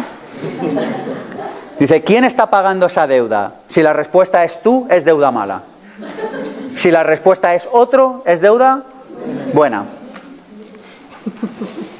Es que no hay más que explicar, es que está entendido. Oiga, tengo una tarjeta de crédito que la tengo que va sofocada y me pasan un recibo de 100 al mes o de lo que sea. ¿Quién lo paga? Tú. ¿Es deuda buena o mala? Mala. Oiga, es que le debo 100.000 al banco porque tengo una empresa y está funcionando y eso me genera unos rendimientos que me permiten devolverle al banco el préstamo que pedí. Pero yo no estoy allí todos los días trabajando en la empresa. ¿Es deuda buena o mala? Buena. Oiga, es que le he pedido dinero a un banco y me he comprado un piso que está en alquiler y el, inquilino paga la renta y con eso yo le pago al banco lo que le debo. ¿Buena o mala? Buena. ¿Deuda mala? Fuera. ¿Deuda buena? Yes, te gusta. ¿Lo vemos? Así que lo primero que vamos a hacer con el ahorro es quitarnos la deuda mala. La deuda es la principal herramienta, es que iba a decir herramienta, en cierto modo es una herramienta para generar ingresos económicos, pero en la práctica cuando la utilizas para comprar pasivos, es decir, para cosas que sacan dinero de tu bolsillo, es el mayor lastre que tiene la clase media en Europa y en general en Estados Unidos y en cualquier país civilizado. Lo repito, utilizar deuda para comprar algo que no sea formación o para comprar algo que no sean activos es una locura. Lo vuelvo a decir, es una locura. Comprarte un coche a crédito es una verdadera locura. Comprarte unas vacaciones a crédito, bueno, con un préstamo al consumo, es una verdadera locura. Así que si has cometido la locura, tranquilo, todavía se puede solucionar. Pero tu ahorro va para quitarte la deuda mala. Así que primero te quitas toda la deuda mala. Lo siguiente que vas a hacer con el ahorro es generar un fondo de tranquilidad. ¿Cómo se llama el fondo? De tranquilidad. Un fondo de tranquilidad es un fondo de dinero de uno a dos años con liquidez absoluta que te permite mantener el estilo de vida que llevas si desde hoy no te entra un solo ingreso. ¿Os gusta esta idea? ¿Pensáis que, tendríais una vida mejor si tuvierais ese fondo de tranquilidad? Veo que dudáis, lo cual, lo cual me, hace dudar a mí también. ¿Pensáis que es bueno, sí o no? ¿Pensáis que te permite tomar decisiones más inteligentes, sí o no? ¿Pensáis que te permite hablar con tu jefe si es que aún lo tienes desde otro lugar que si hablas desde solo tengo 26,3 euros en la cuenta bancaria? ¿Lo vemos que te da otra manera de estar en la vida? Es que es más, es que hasta te cambia la corporalidad, te cambia la manera de estar en el mundo. Así que una vez que tienes deuda mala eliminada, te vas a crear tu fondo de, de tranquilidad. Dime. ¿Pero por, por cuánto tiempo puedes vivir así? O sea, has dicho que es un colchón que te permite mantener el nivel de vida actual. Actual, pero la cuestión es por cuánto tiempo. De uno a dos años. Yo, a ver, lo que la mayoría de los expertos dicen es un año. Yo os digo, oye, ¿por qué no dos? El doble. O sea, es que por muy mal que te vaya, en dos años no te vas a generar otra nueva fuente de ingresos, ¿entendéis? De esa manera, todas tus decisiones económicas en la vida están tomadas no desde el miedo, sino desde el amor. Ese fondo de tranquilidad no lo debes tocar nunca. salvo en un caso verdaderamente excepcional. Yo no lo he tocado nunca. Estoy muy agradecido a la vida por ello, además. Pero, pero ese fondo de tranquilidad no lo debes tocar nunca. No es que digas, uy, es que ahora me apetece darme este viaje y lo, lo cojo del fondo de tranquilidad. ¿Sí o no? No. El fondo de tranquilidad es para no tocarlo nunca. Es un día, un caso excepcional. O sea, que digas, es que de verdad me hace falta esto y lo voy a coger de ahí. ¿Vale? Pero no es para ir tirando, no es para pagar la cuenta del gas. ¿no? Es para, para una situación verdaderamente excepcional. Así que. ¿Qué hay entre el fondo de tranquilidad y los ahorros? Es que es lo que estoy explicando. O sea, estamos dentro de la categoría de ahorros. O sea, decíamos, vivimos con el 50-55% como mucho. Hay un 10%, hemos dicho que destinábamos a formación. Hay un 10% que destinamos a ahorro. Y con ese 10%, lo primero que haces es que te quitas tu deuda, buena o mala. Mala. Lo siguiente que haces es que te sacas tu fondo de tranquilidad. Y por último, hay dos pasos más. Es, después de tu fondo de tranquilidad, ahora ya sí puedes te invertir, o es invertir no es la palabra, puedes ahorrar para un fondo de fines concretos. Dices, oiga, a mí me apetece darme la vuelta al mundo en velero y esa broma me cuesta 25.000 euros. Bueno, pues voy a empezar a destinar mi 10% de ahorro para darme ese viaje. Y entonces tú lo vas metiendo para un fondo de, de fines concretos. Me quiero dar el capricho de eh, llevarme a mi abuelo a, yo que sé, a Cincinnati. Pues bueno, pues lo metes ahí, es tu fondo de, de- de fines concretos. ¿Lo veis? Y por último, ese ahorro, cuando ya tienes todo esto, lo destinas a inversiones. Porque tú además vas a tener otro 10%, que es el siguiente capítulo, que es inversiones. ¿Cómo se llama el siguiente capítulo? Inversiones. Ese 10% lo tienes que meter en algo, en algo que te genere ingresos pasivos. Y lo tienes que utilizar preferiblemente cada año. Así que tenemos un primer 10% que es... Un primer 10% que es formación. Un segundo 10% que es un tercer 10% que es inversión. Seguimos. Otro 10% que es lujo.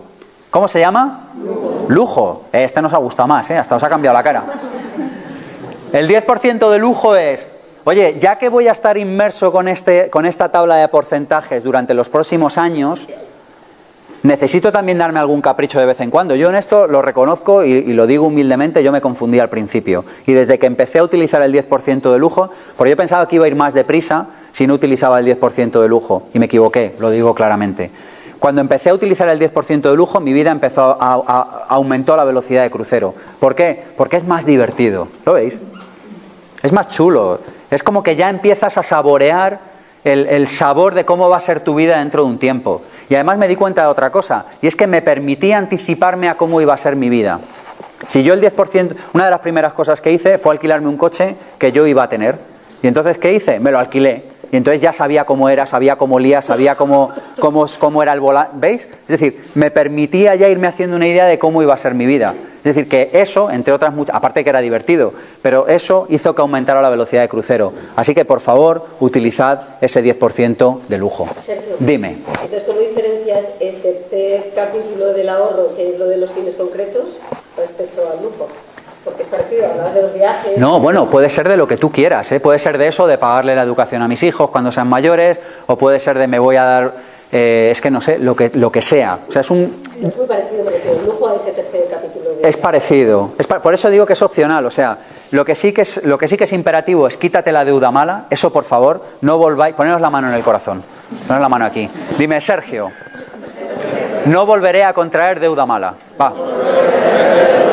Me alegro. Con que solo hagáis esto y lo respetéis los próximos 40 años de vuestra vida, vuestra vida va a ser mucho mejor. ¿Sí o no? Entonces, lo de, o sea, lo primero, deuda mala fuera. Lo siguiente, eh, nos hacemos el colchón de tranquilidad. Y lo siguiente puede ser o un fondo de fines concretos para lo que sea, para lo que necesites ir ahorrando, o ya directamente lo pasas a inversión. ¿Vemos la, la idea? O sea, es como opcional. Digamos que ese tercer paso o lo haces o no lo haces, como tú quieras. ¿Sí? Puede que tu 10% anual no te dé para ese gran lujo que te quieres dar y entonces tú lo vas cogiendo del ahorro. A ver, estas herramientas luego las tenéis que adaptar con sentido común a vuestra vida. A lo mejor en tu caso no es un 10, es un 14, o en tu caso no es un 10, es un 5. Yo, por ejemplo, cuando empecé hubo un año que, que hice, no, me di cuenta que necesitaba nuevas ideas y no hice un 10 de formación, hice una barbaridad, es que ni me acuerdo. Y luego, ¿qué pasó? Los siguientes años lo bajé. ¿Veis? O sea, que, luego tú también tienes que saber dónde estás y en qué momento de la vida. Atención para navegantes, todos los que tengáis más de 40 años en la sala, si vais, si, o sea, lo del ahorro es imperativo, ahí ya sí que no se puede elegir. Y es más, os diría, de 30 para arriba, mm, muy por los pelos. Muy, muy por los pelos. En el seminario, bueno, es que parece que hago referencia a esto todo el rato, pero en el seminario explicamos en cifras por qué. ¿Vale? Pero 30 ya vas tarde casi. Y 40 sin duda. O sea, 40 es 10% de ahorro sistemáticamente de ahora en adelante. ¿Lo entendemos? Genial. Eh, estábamos con el lujo. ¿Entendemos que nos lo tenemos que gastar cada mes o por lo menos cada año? ¿Sí o no? Genial. ¿Y nos queda cuánto? ¿Nos queda? ¿Qué porcentaje nos queda? Un 5 o un 10%. Ese 5 o 10% lo vamos a dar a construir una sociedad mejor.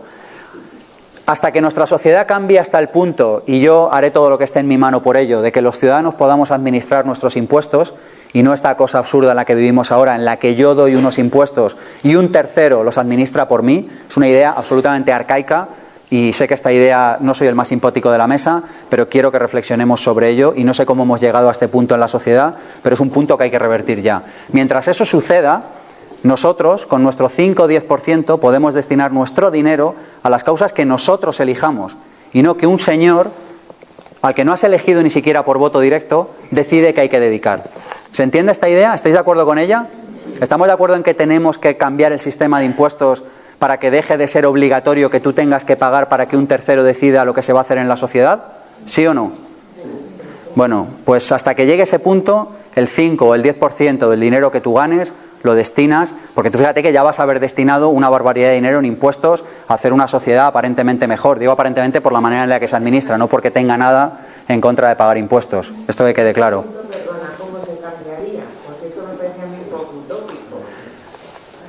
El mundo lo hemos cambiado siempre personas utópicas, es decir, la persona que no utopía es un, es un bueno, es la isla en la que las cosas suceden de otra manera.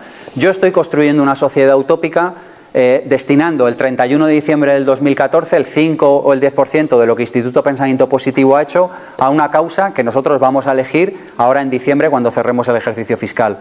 Para mí esto es utopía, pero para mí esto es real. Esto es lo que yo creo que podemos hacer.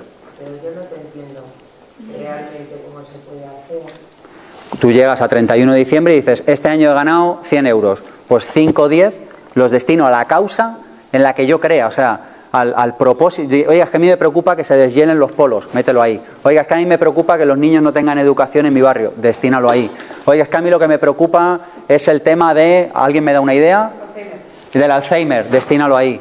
Es decir, destinas tu dinero, es decir, parte de lo que tú has recolectado durante todo el año, gracias a aportar valor a otros seres humanos mediante tu trabajo, a una causa en la que tú crees. Y tampoco es tan complicado, es llegar a fin de año y decir, ¿cuánto es mi 5 o 10% remanente de, lo que yo he ganado este año y dedicarlo a algo o a alguien en lo que tú creas. Que por cierto no tiene por qué ser una causa muy grande, ¿eh? puede ser que le pagues la educación a tu primo pequeño. ¿Me entendéis? Es decir, es algo, es algo en lo que tú crees y dices, yo esto se lo regalo a la sociedad, a alguien o a lo que a mí me guste. Sergio, perdona, eso me dime, dime. claro, pero lo que sigo sin ver es cambiar el sistema de impuestos. Yo en eso no me voy a meter ahora mismo. Yo creo que la sociedad Mira, yo creo que la sociedad cambiará. La sociedad va a cambiar cuando cada uno de nosotros cambie. No hay otra manera de cambiar la sociedad. Lo primero que tenemos, fijaros que lo que sucede en el plano de lo físico se ha creado primero en el plano de lo no físico. Todo lo que sucede en el plano de lo físico se ha creado primero en el plano de lo no físico. Es decir, que lo que primero necesitamos es estar de acuerdo sobre esa idea, sobre la que, por cierto, la mayoría de la población hoy por hoy no estaría de acuerdo. ¿Esto también lo sabemos? Es decir, que lo que primero necesitamos es cambiar nuestra forma de pensar y luego sucederán cambios en el plano de lo físico. yo, por ejemplo, en, mi vida intento pensar que... No intentes, hazlo o no lo hagas. Perdón, repito, todo lo que gano lo, lo, reinvierto, ¿no? Entonces, no... Bueno, ahora empiezo a un lujo, pero poco. Pero no, no es nada de ahorro porque pienso, si el día de mañana solo tengo patrimonio, tengo todos activos, me van a seguir generando ingresos, no necesito ahorrar. ¿Es cierto o es, erróneo? Eh, yo no sé si es cierto o erróneo, tendríamos que ver tu caso y analizarlo y estudiarlo. Yo no me puedo aventurar a dar una opinión sobre un caso eh, sobre el que lo desconozco todo. como concepto, hay una parte que tiene que ir de fondo de tranquilidad porque eso te va a ayudar a, a, tomar decisiones más inteligentes en tu vida. Y hay una parte que tiene que ir a inversión. La parte de ahorro, una vez que tú estés fuera de deuda mala, hay gente, por cierto, hay otra escuela que dice, una vez fuera deuda mala, fuera deuda buena. Yo en eso, bueno, es discutible, pero lo que es la deuda mala, eso es, eso es indiscutible. Una vez que tengas eso y una vez que tengas tu fondo de tranquilidad, tu siguiente ahorro lo puedes dedicar a generar eh, inversiones, claro que sí. Pero yo sí tendría fuera deuda mala y fondo de tranquilidad. Yo lo he hecho así, ¿eh? O sea, lo he hecho así porque a mí me, me, da, o sea, por muchos, por muchos activos que tú tengas generando, puede que pierdan liquidez, puede que se, esa empresa se hunda, puede que ese piso le caiga un rayo, es que pueden pasar mil cosas. ¿Por qué no tener un, par de añitos? Insisto, la mayoría de los, de los, expertos dicen uno. Yo esto me permito duplicarlo porque, oye, porque a mí me da como mucha más tranquilidad. Y lo, el Banco de España no sé si dice que son tres o seis meses, lo cual a mí personalmente me parece una absoluta insensatez. Porque tres o seis meses se van así, ¿sí o no? En lo que te quieres dar cuenta se, se te han ido, o sea que... Pero haces muy bien en generar eh, fuentes de ingresos, eso es lo que tenemos que hacer. Cuando has hecho lo del lujo de alquilar el coche, ahora que venía a Madrid, he estado dudando entre alquilar un Audi A5 o algo así barato y me di yo. Y cuando has hecho eso, digo, mierda, tenía que bueno. Mira, a mí me gustan mucho los coches y yo durante años me he conducido todos los coches buenos que hay en el mercado y los he devuelto sin pasarle el aspirador ni una sola vez, lo cual ya tiene mérito. Es que la idea, el foco está en disfrutar. ¿Veis? Si yo me muevo en bici en Madrid todos los días, yo para, ¿veis? ¿Para qué quiero tenerlo? Es que no me interesa tenerlo en el garaje, si lo que me interesa es disfrutarlo cuando hago el viaje. La idea es cómprate fuentes de ingresos y alquila las fuentes de gastos. Esta sola idea, esta sola idea puede cambiar tu vida radicalmente y para siempre. La clase media tiene un fetiche y es comprarse fuentes de gastos, sí o sí. Es así, le, fascinan las fuentes de gastos. Una persona que gana 40.000 euros al año y se compra un coche de 30.000. ¿Conocéis casos así en vuestra familia, sí o no? Pero se lo compra a crédito, lo cual ya es, o sea, como, como una cosa como absolutamente, no sé, sorprendente. Si esos 30.000 los invirtieras en una fuente de ingresos, el Audi se pagaría solo. ¿No lo veis? Lo que pasa es que eso requiere demorar la gratificación. El problema es que como nuestra día a día no tiene gratificación porque estamos en empresas cuyos valores no compartimos y cuyos propósitos no encarnan o no encajan con nuestra misión personal, necesitamos darnos un caprichito. ¿Es así, sí o no? No necesitas un caprichito, si el caprichito gordo soy. Y luego el otro capricho ya vendrá. Va a venir. Yo lo sé que viene, yo lo he vivido así. Yo lo sé que es así. Pero la verdadera felicidad está en hacer cada día aquello que ames. Y desde ahí no necesitas. ¿Que te lo puedes alquilar? Bien. ¿Que no te lo puedes alquilar? También perfecto. Es que no, no hay ningún problema. Si el verdadero gozo es disfrutar de salud, de energía y de hacer aquello que amamos cada día, y la consecuencia natural e inevitable de eso es vivir con abundancia. Esta idea es revolucionaria. Ojalá me lo hubieran contado en primaria. ¿Seguimos? Dime. Sí, una cosa muy rápida. Eh, eso que has dicho precisamente, yo creo que aquí nos pasa todo lo mismo. Nos enseñaron nuestros padres, ¿no? Nos, enseñaron el padre de estudia, carrera, hipotecate una casa para 30 años, una. Eh, supongo que aquí casi todos están en ese plan, más o menos, ¿no?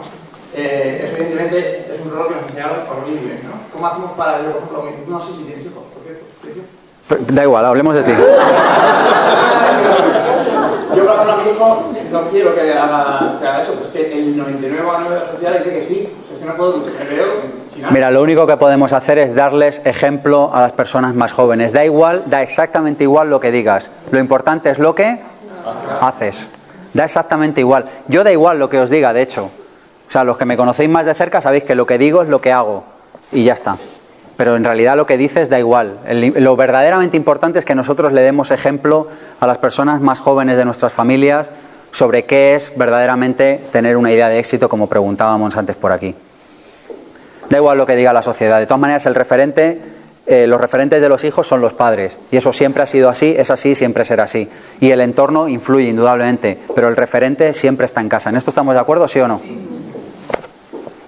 Bueno, vamos con una última idea y cerramos. ¿Os parece? Bueno, antes de nada, a calcular los porcentajes, antes de esta última idea, calculad los porcentajes para vuestra economía actual. Es decir, si yo al año gano 100.000 o lo que ganes, o 50.000 o 200.000 o 10.000, da igual, lo que ganes. Calcula los porcentajes que puedes destinar a cada partida y hazlo ahora. ¿Cuándo? Ahora. a por ello. Cuando tienes una empresa y tus ingresos no son siempre los mismos, ¿cómo hago esto? ¿Cuántos emprendedores hay en la sala? Empresarios, emprendedores, genial. Fantástico. Mi sugerencia es la siguiente. Yo lo hago en mi caso. Ponte un sueldo. Y entonces tus cálculos como persona. O sea, uno de los principales errores de los emprendedores es que no separan su empresa de su vida personal. ¿Sí o no? Tienen la cuenta junta. En caso de los autónomos es catastrófico, de hecho. Es decir, separa, tengas una sociedad limitada o una comunidad de bienes o lo que sea, separa eso de tu vida como tu persona física. Esto es lo primero. Y luego, que esta sociedad te pague a ti al año un sueldo. ¿Sí? Y tú lo estimas como presupuesto personal con el sueldo que a ti te pague. Que luego a fin de año lo haces bien, pues te pagas unos royalties, te pagas unas comisiones y aumentas eso. Y entonces te aumentas el presupuesto del año siguiente. ¿Me he explicado?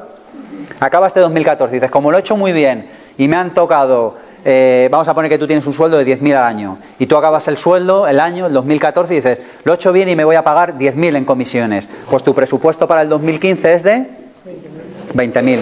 Te lo haces con un año, o sea, te lo haces a año vencido, no, no por adelantado. ¿Me he explicado? Esa es la idea. Ponte un sueldo y luego cobras comisiones si lo has hecho bien. Dime del 10% para libertad financiera, es decir, que ese 10% no lo toquen nunca, ¿qué opinas tú? A ver, es que el 10% para libertad financiera, el ahorro de por sí, o sea, el primer ahorro es muy útil. El ahorro como herramienta de eh, libertad financiera es una herramienta lenta. Es decir, es más rápida la deuda. Entonces, el primer ahorro está muy bien, pero luego ese ahorro o hay que invertirlo en algo, porque el ahorro de por sí, de por sí, así como puro y duro, no te va a generar independencia financiera o te, la va, a generar muy lentamente. El dinero hay que ponerlo a trabajar. El dinero es energía y cuanto más lo movamos, es como la energía, ¿sí o no? Cuanto más lo movemos, más genera. El dinero es una forma de energía y el dinero en una caja, hay que tener un dinero en una caja, que son los dos años que hablábamos de tranquilidad. Pero fuera de eso, el resto ahí no, no produce nada. El pensamiento de otros profesionales que enseñan también del pensamiento de el dinero atrae al dinero, que no lo toquen nunca porque esa cantidad de dinero que tienes ahí guardada es lo que te va, esos soldados que tienes para ti claro. es lo que va a hacer que vengan más soldados. Claro, pero tú no los puedes tener en una cuenta bancaria sin hacer nada, los tienes que tener en un fondo de inversión. Por cierto, ya empieza a haber fondos de inversiones éticos en los que no inviertes en destrozar la costa española con ladrillo, o en los que no inviertes en, transgénicos, o en los que no inviertes en barbaridades en las que tú como ser humano individual nunca invertirías y buscadlos porque los hay. Entonces lo metes en un fondo de inversión. me encanta la expresión de, de, soldados de oro, que es del hombre más rico de Babilonia, si no me equivoco, que es una expresión muy, muy chula. Es la de, oye, tú tienes un ejército de soldados de oro trabajando para ti si tú tienes euros trabajando para ti. La idea es la siguiente, cuando tú tienes un fondo de tranquilidad, nunca, lo, nunca te pasa nada. Cuando no tienes un fondo de tranquilidad, siempre te pasa de todo. ¿Sí o no? Tienes un fondo de tranquilidad y no se te estropea el coche nunca estás a cero a fin de mes y por algún motivo que no entendemos se te estropea el coche, sí o no. Es así, es matemática pura. Entonces, esa idea está obsoleta, digamos, que pongas el dinero a funcionar. Pero es que lo puedes poner a funcionar sin tocarlo, tú lo puedes poner en un fondo o lo puedes poner en una cuenta, eh, siempre va a ser una remuneración más baja. O sea, yo sí que soy partidario de hacer ese 10% de ahorro. Lo que pasa es que llega un momento en el que tienes que hacer algo con ello. Porque irlo ahorrando solo en la, se te sale de la caja fuerte, ¿lo veis? O sea, llega un momento en el que lo tienes que poner a funcionar. Tienes que hacer algo con ello. ¿Sí? Y dentro de ese 10% del ahorro habría que hacer otra división, como hay tres, eh, tres aspectos, ¿no? O priorizar sobre uno más que otro. Yo lo que haría sería analizar el caso concreto y ver para dónde tienes que ir. Yo sugiero al principio siempre quitar la deuda, porque la deuda genera intereses. Entonces estás pagando no solo el capital, sino los intereses. Y los intereses de los préstamos al consumo no son ninguna broma, los de los hipotecarios tampoco, pero los de los préstamos al consumo, no sé si os habéis molestado en mirarlo, pero de broma tienen lo justo. Por lo tanto, yo recomiendo primero, pero también depende qué caso. Si eres un emprendedor, a lo mejor te diría mitad, mitad, hazte fondo de tranquilidad poquito a poco y quítate deuda mala poco a poco. También depende de la estabilidad que tengan los ingresos que percibes, ¿me entendéis? O sea, luego eso tú tienes que valorarlo en tu caso concreto, pero que tengas como concepto esto. Podríamos establecer también, por ejemplo, un- una cantidad económica fija para decir, este es mi fondo de tranquilidad y a partir de ahí el dinero que ahorre que me suba será- Claro, es lo que hablábamos. Primero deuda fija, luego eh, deuda mala, luego fondo de tranquilidad, y luego a partir de ahí lo inviertes, haces algo con ello. Bueno, y para ir terminando, eh, ¿tenéis las cifras? ¿Las habéis calculado? ¿Sí o no? Dime. A ver, dices tú, ponte un sueldo, vale, yo me pongo un sueldo, pero si no llego con el sueldo, mi, mi sueldo un mes se dispara, por ejemplo... Es que tu empresa debe tener un fondo de tranquilidad también. Mi empresa tiene que tener un fondo de tranquilidad. Tu empresa, tu sociedad, debe tener un fondo de tranquilidad. O sea, yo y además mi empresa. Claro. Que tener dos Es que tu empresa, a ver, tú eres una persona física y tu empresa es una persona jurídica, pero es una persona que tiene obligaciones y, y tiene derechos y tiene de todo, como todo, el- como cualquier ser humano. Entonces tu empresa tiene que tener un fondo de tranquilidad. Yo para las empresas recomiendo algo menos de dos años. Yo creo que con uno van bien, pero, pero mínimo un año sí deben tener. Yo lo hago. ¿Y, cómo lo calculas eso? Porque dices, ¿qué gastos voy a tener yo en el 2015? Dices, teléfono, sueldos, eh, la seguridad social, eh, no sé, haces el cálculo de todo. Y dices, ¿cuánto tengo yo de gastos al año? Pues los gastos que tengas en un año. Si es que es tan sencillo como eso. Los gastos fijos, no los variables. Los gastos fijos que tú tengas al año, eso es tu fondo de tranquilidad de la empresa. ¿Y de qué te sirve un fondo de tranquilidad en una empresa un año? Porque nos resuelve la pregunta que nos ha hecho nuestra amiga, que dice, ¿cómo me voy a poner yo un sueldo si no sé si mi empresa me va a poder pagar? Y yo te digo, es que tu empresa te debe poder pagar como mínimo un año. Ese es mi punto de vista. Yo vengo a contaros aquí cómo vivir tranquilo y cómo vivir con paz interior y cómo irte todas las noches y dormir como un tronco. ¿Os parece esto una buena propuesta? O sea, si tu empresa tiene un año y tú tienes dos, vamos, si no concilias el sueño por la noche es porque hay una peli que te gusta, pero desde luego no es porque tengas un problema. Entonces, de esa manera, tu empresa sí te puede, sí te, tú sí puedes decir, a mí mi empresa me va a pagar mil o siete mil durante los próximos 12 meses. ¿Por qué? Porque tú tienes un fondo de tranquilidad de tu empresa. ¿Lo vemos? Sí, tengo muchos que hacer. Y tu empresa, nosotros este año, os lo he comentado, ahora en diciembre lo vamos a hacer, vamos a decidir qué hacemos con eso, con el fondo de caridad, con- es decir, tú lo- tú lo- es una persona, tú tienes que administrarla igual que una persona. ¿Sí o no? ¿Y cuánto tiempo puede ser crear un fondo de tranquilidad cuando creas una empresa? Dice, ¿en cuánto tiempo se puede crear un fondo de tranquilidad cuando creas una empresa? Depende de lo hábil que seas. ¿Os acordáis que antes hemos hablado de cinco factores críticos a la hora de generar, de mejorar tus resultados económicos? El primero era aumentar tus, el segundo era disminuir tus gastos.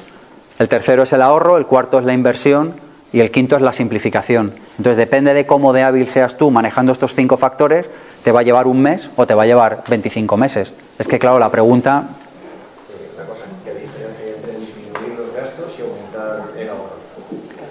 Es que no son dos cosas iguales. Una cosa es disminuir los gastos, es que llames a tu factura. Hay una cosa que todas las familias y todas las personas y empresas pueden hacer y es mirarse todas las facturas que pagan al mes y llamar al proveedor para, para adecuar una tarifa adecuada a tu momento actual. ¿Me he explicado? Pago 27.000 megas. Pero a ver, ¿tú qué pasa? O sea, ¿trabajas para la NASA? Vale, a bajar la tarifa del wifi. Oiga, la tarifa de la luz, tienes 27.000 vatios contratados, pero ¿qué tienes? ¿26 reactores nucleares enchufados? Necesitas, ¿sabes? O sea, eso es reducir los gastos, ¿no? Y otra cosa es aumentar el ahorro, que son dos cosas diferentes. Porque tú al reducir los gastos tienes más liquidez, tienes más dinero en efectivo, con lo cual te permite destinar parte de eso a ahorro. ¿Se entiende esto, sí o no? Más preguntas. ¿Qué tal? Con respecto a las hipotecas, como es deuda mala, Es deuda mala si tú duermes encima de la casa que está hipotecada. entonces tienes que vivir en un sitio y o sea, tu opinión es vivir de alquiler o... Vamos, a- empezamos a matar vacas sagradas. ¿eh? Empezamos la.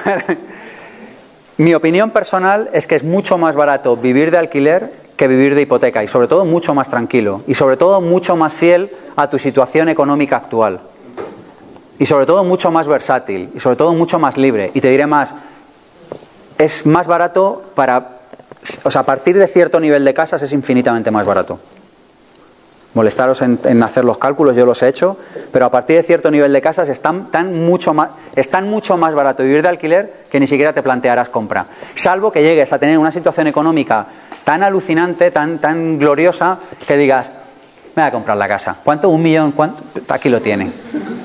De mi 10% de lujo. Desde ahí sí, pero dormir encima de una cosa con las que estás hipotecada, a mí no me, mi filosofía de vida no acaba de encajar. Me, da, me, me parece incómodo.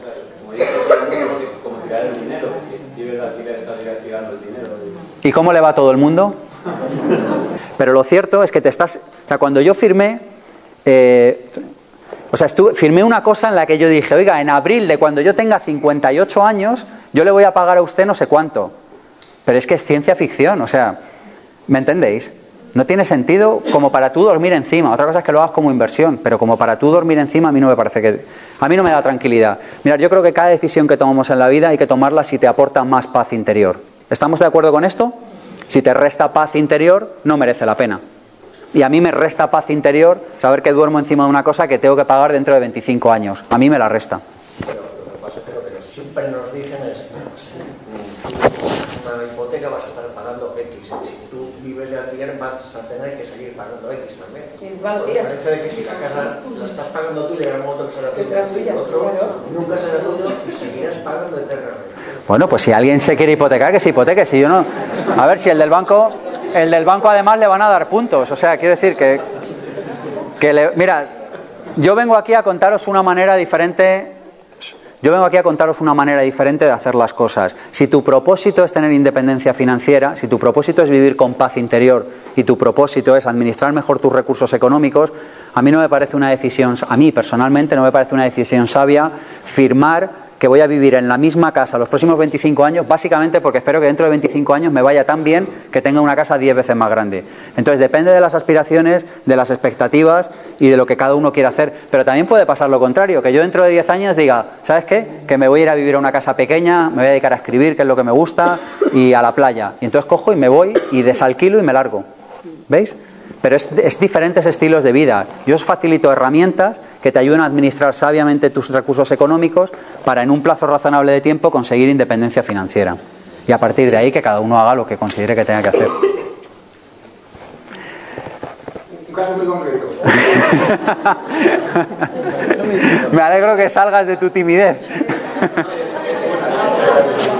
Yo, por ejemplo, compré una casa hace 20 años, ¿vale? Y bueno, eso hace cosas bien y cosas mal, algunas hice bien y me pago una letra de 300, que pues me quedan 6 años. Comparto la filosofía de radical, total. Voy a poner una ahora con 300 pavos. que- Hay tantas casuísticas concretas que lo que tendríamos, si queréis ahora cuando acabemos la conferencia nos quedamos viendo caso por caso.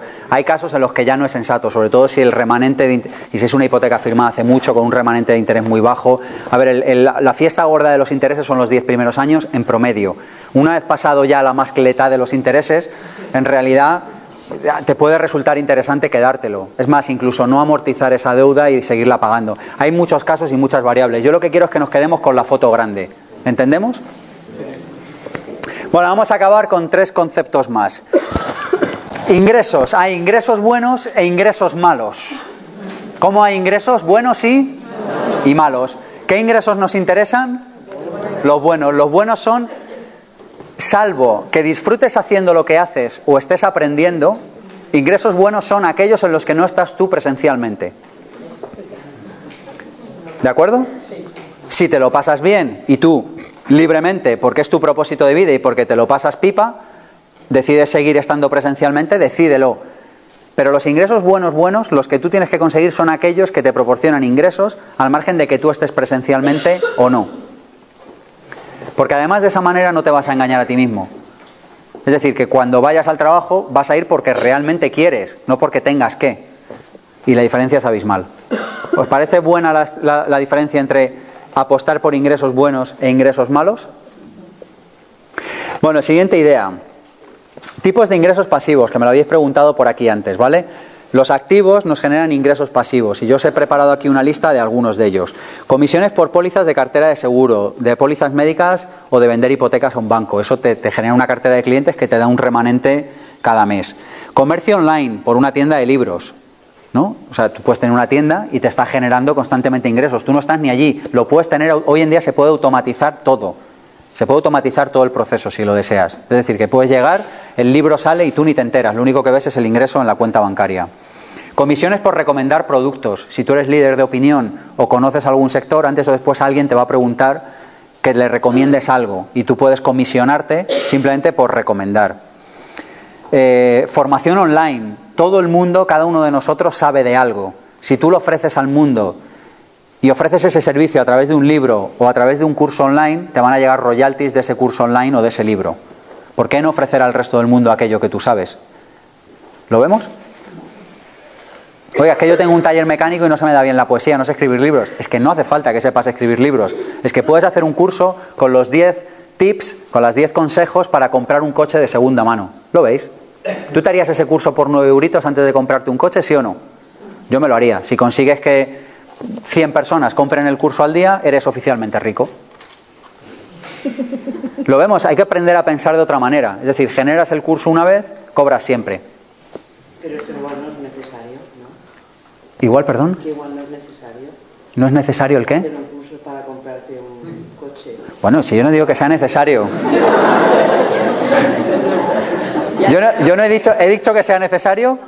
He dicho que puede ser una manera de ofrecer al resto del... A ver, lo que, quedaros con la idea general. La idea general es, si tú sabes algo y lo ofreces al mundo y lo ofreces a través de un infoproducto, puedes generar ingresos pasivos por ello. Esta es la idea con la que quiero que os quedéis. Ya está. Siguiente, dividendos por acciones de otras empresas. Ingresos de redes de marketing multinivel, alquileres de propiedad inmobiliaria, alquileres de cualquier otro tipo de propiedad, royalties de libros, de programas informáticos, de aplicaciones web, de aplicaciones de móvil, de música, de patentes, ingresos por licencias, generas un sistema y lo licencias, comisiones por programas de afiliados en Internet, ingresos por inversiones en compañías de alguien que conozcas que monta un bar, una startup, alguien, ¿por qué no estar ahí? ¿Por qué no meter algo de dinero ahí si crees en la persona y en el proyecto? Sistemas tipo máquinas de venta, de vending, parkings, eh, lavacoches, cajeros automáticos. Es que hay mil maneras, hay mil maneras. Lo único que tienes es que poner la atención ahí y se te van a acabar ocurriendo. ¿Sí o no? Dime. ¿Recomendaste algún libro para inspirarnos en ese sistema? Sí. Ah, bueno, sistemas, sistemas no conozco realmente ning- ningún libro. Hay muchos libros muy buenos de educación financiera. Los tengo recomendados en pensamientopositivo.org. Os metéis en la parte de abajo y hay libros recomendados y ahí los vais a encontrar. Pero de sistemas no se me ocurre ningún libro ahora mismo. Tendría que pensarlo, pero no me viene así a la cabeza. Bueno, quiero que ahora apuntéis una idea y un compromiso. Un compromiso es una acción en un tiempo concreto. Una acción en un tiempo concreto. Escribe un compromiso que vas a adoptar después de la conferencia de hoy. Puedes venir a esta conferencia o a 500.000. Si después de salir de aquí no adoptas un compromiso, no te ha servido de nada estar aquí. Así que apunta una idea que te llevas y apunta un compromiso. A por ello.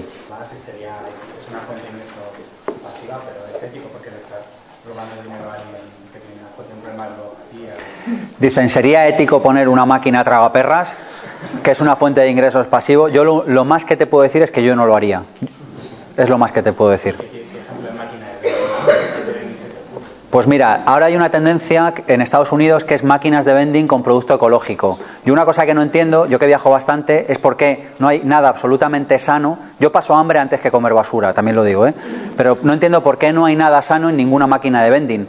Y por ejemplo, el otro día leía que en Estados Unidos están instalando máquinas con productos ecológicos y con productos frescos y no esas cosas radioactivas que venden en las máquinas de vending tradicionales. Así que si yo fuera a poner una máquina de vending, me preocuparía por poner algo que ofreciera algo saludable. Pero porque para mí el hacer cosas que dejen una huella significativa en este mundo es importante. Pero yo no sé si alguien tiene por misión poner tragaperras. Es que no lo sé y como no lo sé, no puedo opinar al respecto. Así que lo más que te digo es que yo personalmente no lo haría. Bueno, tenéis esa idea. Dime. Una pasión, que persigue conseguir dinero. ¿Por qué no hacerlo de la manera que sea, no? Es que yo no. Quiero decir que, que hay gente que sí lo puede hacer, que luego ya está un poco en el valor de cada uno de las... Mira, lo bueno que tiene esta vida es que no juzga, que el único que te juzga eres tú a ti mismo. La vida en sí es neutra, no, no tiene muchas cosas que hacer la vida como para juzgarte a ti. Así que si para ti va bien, pues ya está. Yo no lo haría ni, yo personalmente como Sergio, yo no lo haría ni por error. Yo no he leído a fondo el, el libro de Padre Rico, Padre Pobre, pero creo que sí más va por esa filosofía, ¿no? De conseguir dinero más que... Sí, a mí me parece. A mí me parece, yo creo mucho en el dinero como consecuencia de aportar valor a los demás a partir de tu misión. Y todos los programas del Instituto Pensamiento Positivo están basados en esa idea, en la de es legítimo vivir bien, tener una vida buena y cómoda desde el punto de vista... O sea, es, me parece muy legítimo acostarte sin tener ningún problema económico como consecuencia de ofrecer tu servicio, tu valor a otros seres humanos y hacerles la vida más agradable. ¿Os parece, os parece simpática esta idea? ¿Os parece que podemos afirmar que es una idea buena? Yo creo más en eso, pero hay otras personas que creen en otro. Para mí el programa Padre Rico, Padre Pobre me parece que tiene lecturas de, las que yo he aprendido mucho. Y es otra manera diferente de ver la vida y ya está. Así es que mira, lo bueno que tiene esta vida es que hay mil opciones y que cada uno se puede enganchar a la opción que más le guste y va a encontrar información para, bueno, para liderar su vida en el sentido de la idea que más le guste. ¿Tienes problema de actividad No, no tengo. Bueno, ¿tenéis esa idea y ese compromiso? ¿Lo tenéis?